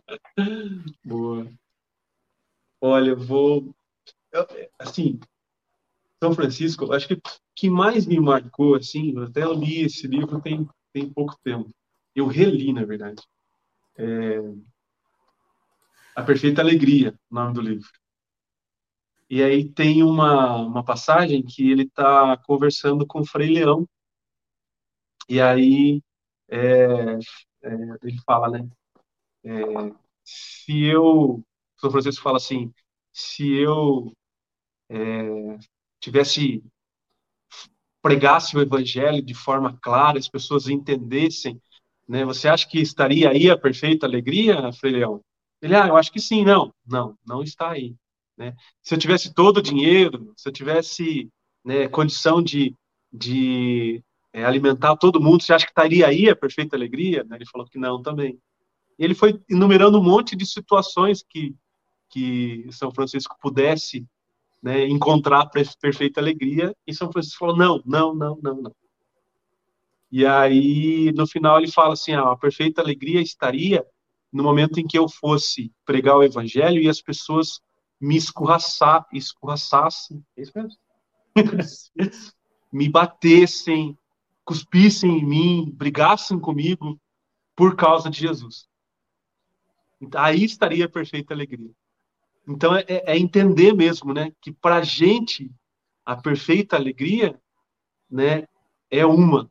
E para São Francisco, e eu acho que para Jesus a perfeita alegria é o, totalmente o oposto, né? E aí eu queria sentar com ele e falar assim, tá, me explica isso, o que, que eu tenho que fazer então? Porque é, é muito difícil, né? É, você entender isso, né, esse processo, porque a gente a gente trabalha, a gente ganha dinheiro, a gente guarda, a gente compra as coisas, a gente tenta buscar todas as coisas para crescer, evoluir, né? Só que esse parece ser um caminho totalmente contrário ao que Jesus e, e São Francisco pregavam. Acho que eu ia pedir um desenha para mim aqui. Com relação a, a São José, eu pensando aqui, né, uma das coisas que mais me chama a atenção de São José é que ele confiou em Deus de maneira é, mais pura e cega, e daquele tipo de pessoa que fala: eu é, precisa ir para o Egito, vamos, é, precisa voltar para buscar o menino, vamos, precisa confiar que foi o Espírito Santo que fez aquilo, que, não, que ela não ficou grávida por qualquer outro motivo, e ele confiou todas as vezes de forma assim é, é, cega e completa e uma das coisas que eu perguntaria é isso como né como ter essa confiança o tempo todo como não se abalar porque mesmo sofrendo eu sou muito fã né, daquela de, do São José dormindo né que ele podia ter ido embora podia ter feito um monte de coisa mas ele resolveu não eu vou dormir eu vou esfriar minha cabeça e a solução vai vir. Isso até é um ensinamento para a nossa vida, né? Que na hora que você estiver nervoso, com os ânimos aflorados, é, espere. Vá dormir, descanse. Talvez aquele, aquela tribulação que surgiu no meio da noite, a hora que você acordou às três da madrugada, é, no outro dia de manhã, ela fica desse tamanhozinho, ela não tem mais importância nenhuma. Todo mundo já passou por isso. E São José me ensinou muito isso e eu queria perguntar para ele, me mostra o segredo desse, desse caminho aí. E, e, assim, se você me permitir fazer mais uma pergunta. Claro, vários. ah, aí seria curiosidade de, de, de quem é, né, ama Jesus e a sua história, né? Nós temos um hiato ali, são José vai de, de, de, dos 12 anos ali, Jesus perdido no templo, até os 30 anos que é vida pública de Jesus lá, as bodas. Tá, e esse espaço aí? Me conta, José, o que, que aconteceu? Eu quero saber como é que foi essa, essa vida com Jesus, né? Até quanto tempo ele viveu. Alguns dizem que ele viveu pouco mais de, de até os 12 anos de, de Jesus, porque depois não, não se fala mais dele na Bíblia, né? Mas eu queria saber como é que foi essa convivência diária com Jesus. Você já pensou sentar na mesa com Jesus e falar assim, faz oração que a gente vai almoçar? Caramba! E, e é, é, um negócio. Filho, por favor. É, é, é, tem até aquela brincadeirinha, né? É, filho, vai com Deus. Tipo, já tô indo, né? Não, não, sou eu mesmo. Não, Não dá, é, não, não tem jeito. Como é que será que foi essa convivência? Porque é, a gente sabe pela tradição judaica, né? O, o pai era quem fazia as orações à mesa. Mas, poxa, ah, José, José abria a mão de vez em quando. Falava, Jesus, faz oração para a gente aí. Quem não faria? Quem não teria essa curiosidade de dizer o quê? Olhar e ver o que, que ele vai fazer, o que, que ele vai falar. E, e eu acho interessante a influência que José teve em Jesus ao longo do tempo depois. Às vezes a gente extrai algumas coisas é, esparsas no, no Evangelho e não percebe que isso, muito provavelmente, é influência de José. É, Jesus ensinou, não constrói a casa na areia, constrói a casa na rocha. Quem que ensinou isso para ele? José ensinamento de, de construtor, é ensinamento do, é, carpinteiro ali. Então, quantas coisas mais a gente pode ir extraindo de, da vida, do dia a dia deles ali? Porque, poxa vida, se você for escrever um livro sobre a sua mãe, Gabriel, que acabou de dormir, e colocar aí umas 300, 400 páginas, você vai contar muita coisa legal da tua mãe. Você vai contar muita coisa fantástica que você já viveu com ela. Mas você vai colocar a vida toda? Não vai. Muita coisa vai ficar de fora. Então a Bíblia pode ser um, um livro fantástico, cheio de histórias legais de Jesus. Mas é uma gota no oceano, perto do que José viveu, perto do que Maria viveu, perto do que os discípulos viveram. Na própria Bíblia diz, né? Eu estou contando esses sinais aqui para que vocês acreditem mas foram realizados muitos outros. Então, é, eu, eu queria isso, eu queria as páginas que não foram escritas, sabe? É, é, é um pouco disso, acho que dessa curiosidade que, me move de conversar com São José. Pois é, aí São José e São Francisco já conversaram, vocês bateram o papo, cara. Mas ainda tem mais gente aí querendo falar com vocês. O Marcos adolescente e o Christian adolescente encostam do lado de cada um. E qual conselho vocês dariam para vocês há tempos atrás? Dessa, dessa vez eu começo. O meu é bem simples. É igual aqueles comediantes. Vai com calma. Meu conselho para mim mesmo é: vai com calma. A vida não é só essa fase às vezes as coisas acontecem na adolescência e que você acha que você vai morrer aquilo, ou vai morrer de amor, ou vai morrer por falta de amor, ou vai morrer é, se você não for naquela festa, ou você vai morrer é, se você não experimentar isso ou aquilo durante a vida. E eu digo para esse Marcos, vai com calma. Vai com calma porque a vida não é um joguinho que tem reset dá para você voltar, consertar aquilo que você fez.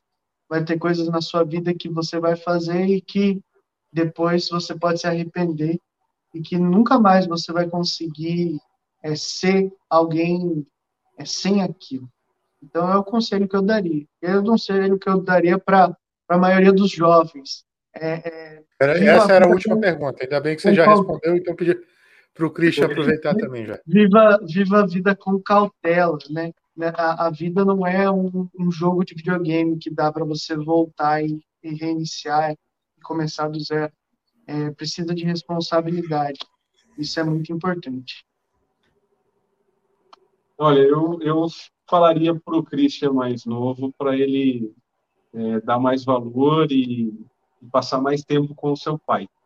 É meu pai faleceu, eu tinha 16 anos, né? Então, fez muita falta para mim. É, eu acho que ter aproveitado um pouquinho mais do tempo, né, eu acho que faria uma diferença muito grande para mim. Eu acho que eu ia pedir isso para ele. Massa. Gente, como a Bianca disse aqui há alguns minutos atrás, gostei muito da conversa de hoje. Acho que, enfim, a gente vem empolgado e aí o tempo passa. Né? Eu assim, pô, não posso, não posso fazer três horas. É, é, pô, Christian tem as filhas, o Marcos tem que voltar para casa. Mas a gente fica aí querendo mais e, enfim, muita coisa. É, eu queria agradecer mesmo a, a, a disponibilidade de, de, vocês dois, né? O Christian ter me atendido, depois você também, Marcos. É, mais uma vez dizer para quem for ver aqui que se estiver no carro, se estiver na, na sua, enfim, qualquer atividade, vai estar aí nas plataformas de streaming.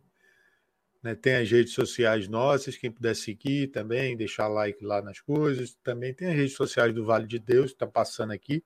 Está no Instagram, no TikTok, no YouTube, plataforma de streaming. Tem mais alguma outra? Kawaii, é, não. essas outras. Não, não, só essa mesmo. Né? Kawaii a gente não foi ainda. ainda. É, tem isso tudo aí, Spotify, como eu falei, Deezer, Rádio Pirata da tua cidade também, de repente, quem quiser piratear, só marcar a parte 2. Pois é, isso aí a gente vai conversar depois, quem sabe presencialmente. É, sim, sim, sim, mandar um abraço para quem apoiou a gente até agora, já estamos aí em mais de 80, quase 90 bate-papos. Se você olhar para trás, né? já ouvi bastante coisa aqui. É, é, os meninos aí já estão com quase 50 também, então muita história para contar. Agradecer a todo mundo que ficou aí até agora e quem vai ouvir também. E vocês dois, obrigado, cara. Obrigado mesmo, de verdade aí. Muito bom. Gabriel, foi uma grata surpresa te encontrar, né? Você falar com a gente através do TikTok. Eu acho que a gente tem uma responsabilidade, aí eu te coloco no, no, no balaio também, te coloco no meio, que é de estar presente nas, nas redes sociais mesmo, é, no, nas plataformas, na, na onde for, para que a gente possa evangelizar. Isso é uma responsabilidade, porque se a gente não está, né, coisa errada vai, vai tomar esse lugar. Então a gente tem uma, uma responsabilidade. Tomara que aleatoriamente a gente se encontre aí na feed de alguém e, e se encontre também. É, eu costumo dizer, a gente aprendeu num, num podcast, né, a importância da gente estar na presença digital, mas a presença digital ela tem que nos dar vontade de se encontrar fisicamente. Né? Então, sim, eu tenho sim, muita claro. vontade, e aí, tomara que isso possa acontecer em algum momento, que a gente possa se encontrar sim, fisicamente, né? apesar da distância, mas para Deus nada é impossível. É impossível. Muito obrigado, muito obrigado pelo, pelo papo, foi muito, muito bom, muito gostoso. Eu acredito que a gente falou muito sobre Deus, com muito humor, com muita alegria. Eu acredito Sempre. que isso faz parte da evangelização do projeto de salvação de Jesus. Valeu mesmo. É isso. É, o Clóvis de Barros Filho diz que felicidade é querer que o momento seja eterno. Né? E essa vontade que você disse aí, que durasse mais, nós também estamos sentindo aqui. Nós também queríamos que esse momento fosse eterno. Então, isso é felicidade. Fomos felizes aqui, seremos felizes no futuro, juntos, quem sabe presencialmente, como você falou. Agradeço muito, Papo. É, precisa, a internet precisa de mais Gabriel Carvalho para a gente ter é, pulverizar de coisas boas, plantar boas sementes para que no futuro a gente possa estar tá lá velhinho assistindo, olha lá aquela molecada fazendo podcast. Ah, a gente também já fez isso já. E evangelizando e que a semente seja plantada. Muito obrigado. É que Deus abençoe muito você, o seu projeto. Vocês também. Prospere. Deus abençoe vocês também. Deus abençoe a todo mundo que vai ouvir, que ouviu e que não quer ouvir também, que depois ele ilumine o pessoal. é, tanto o Vale de Deus como a gente aqui. Então, a gente finaliza sempre passando a palavra para os convidados, pedindo para eles fazerem uma oração, seja o Pai Nosso, uma Ave Maria, enfim, que se sentirem à vontade estar tá com vocês. É isso. Fazer um Pai Nosso? Vamos lá. Em nome do Pai, do Filho e do Espírito Santo. Amém. Pai nosso, que estais no céu, santificado seja o vosso nome. Venha a nós o vosso reino. Seja feita a vossa vontade, assim na terra como no céu. O pão nosso de cada dia nos dai hoje. Perdoai as nossas ofensas, assim como nós perdoamos a quem nos tem ofendido e não nos deixeis cair em tentação, mas livrai-nos do mal. Amém. Amém. É isso, gente. Obrigado, um grande abraço. Estamos encerrando por aqui. A gente se vê numa próxima. Até mais. Deus abençoe.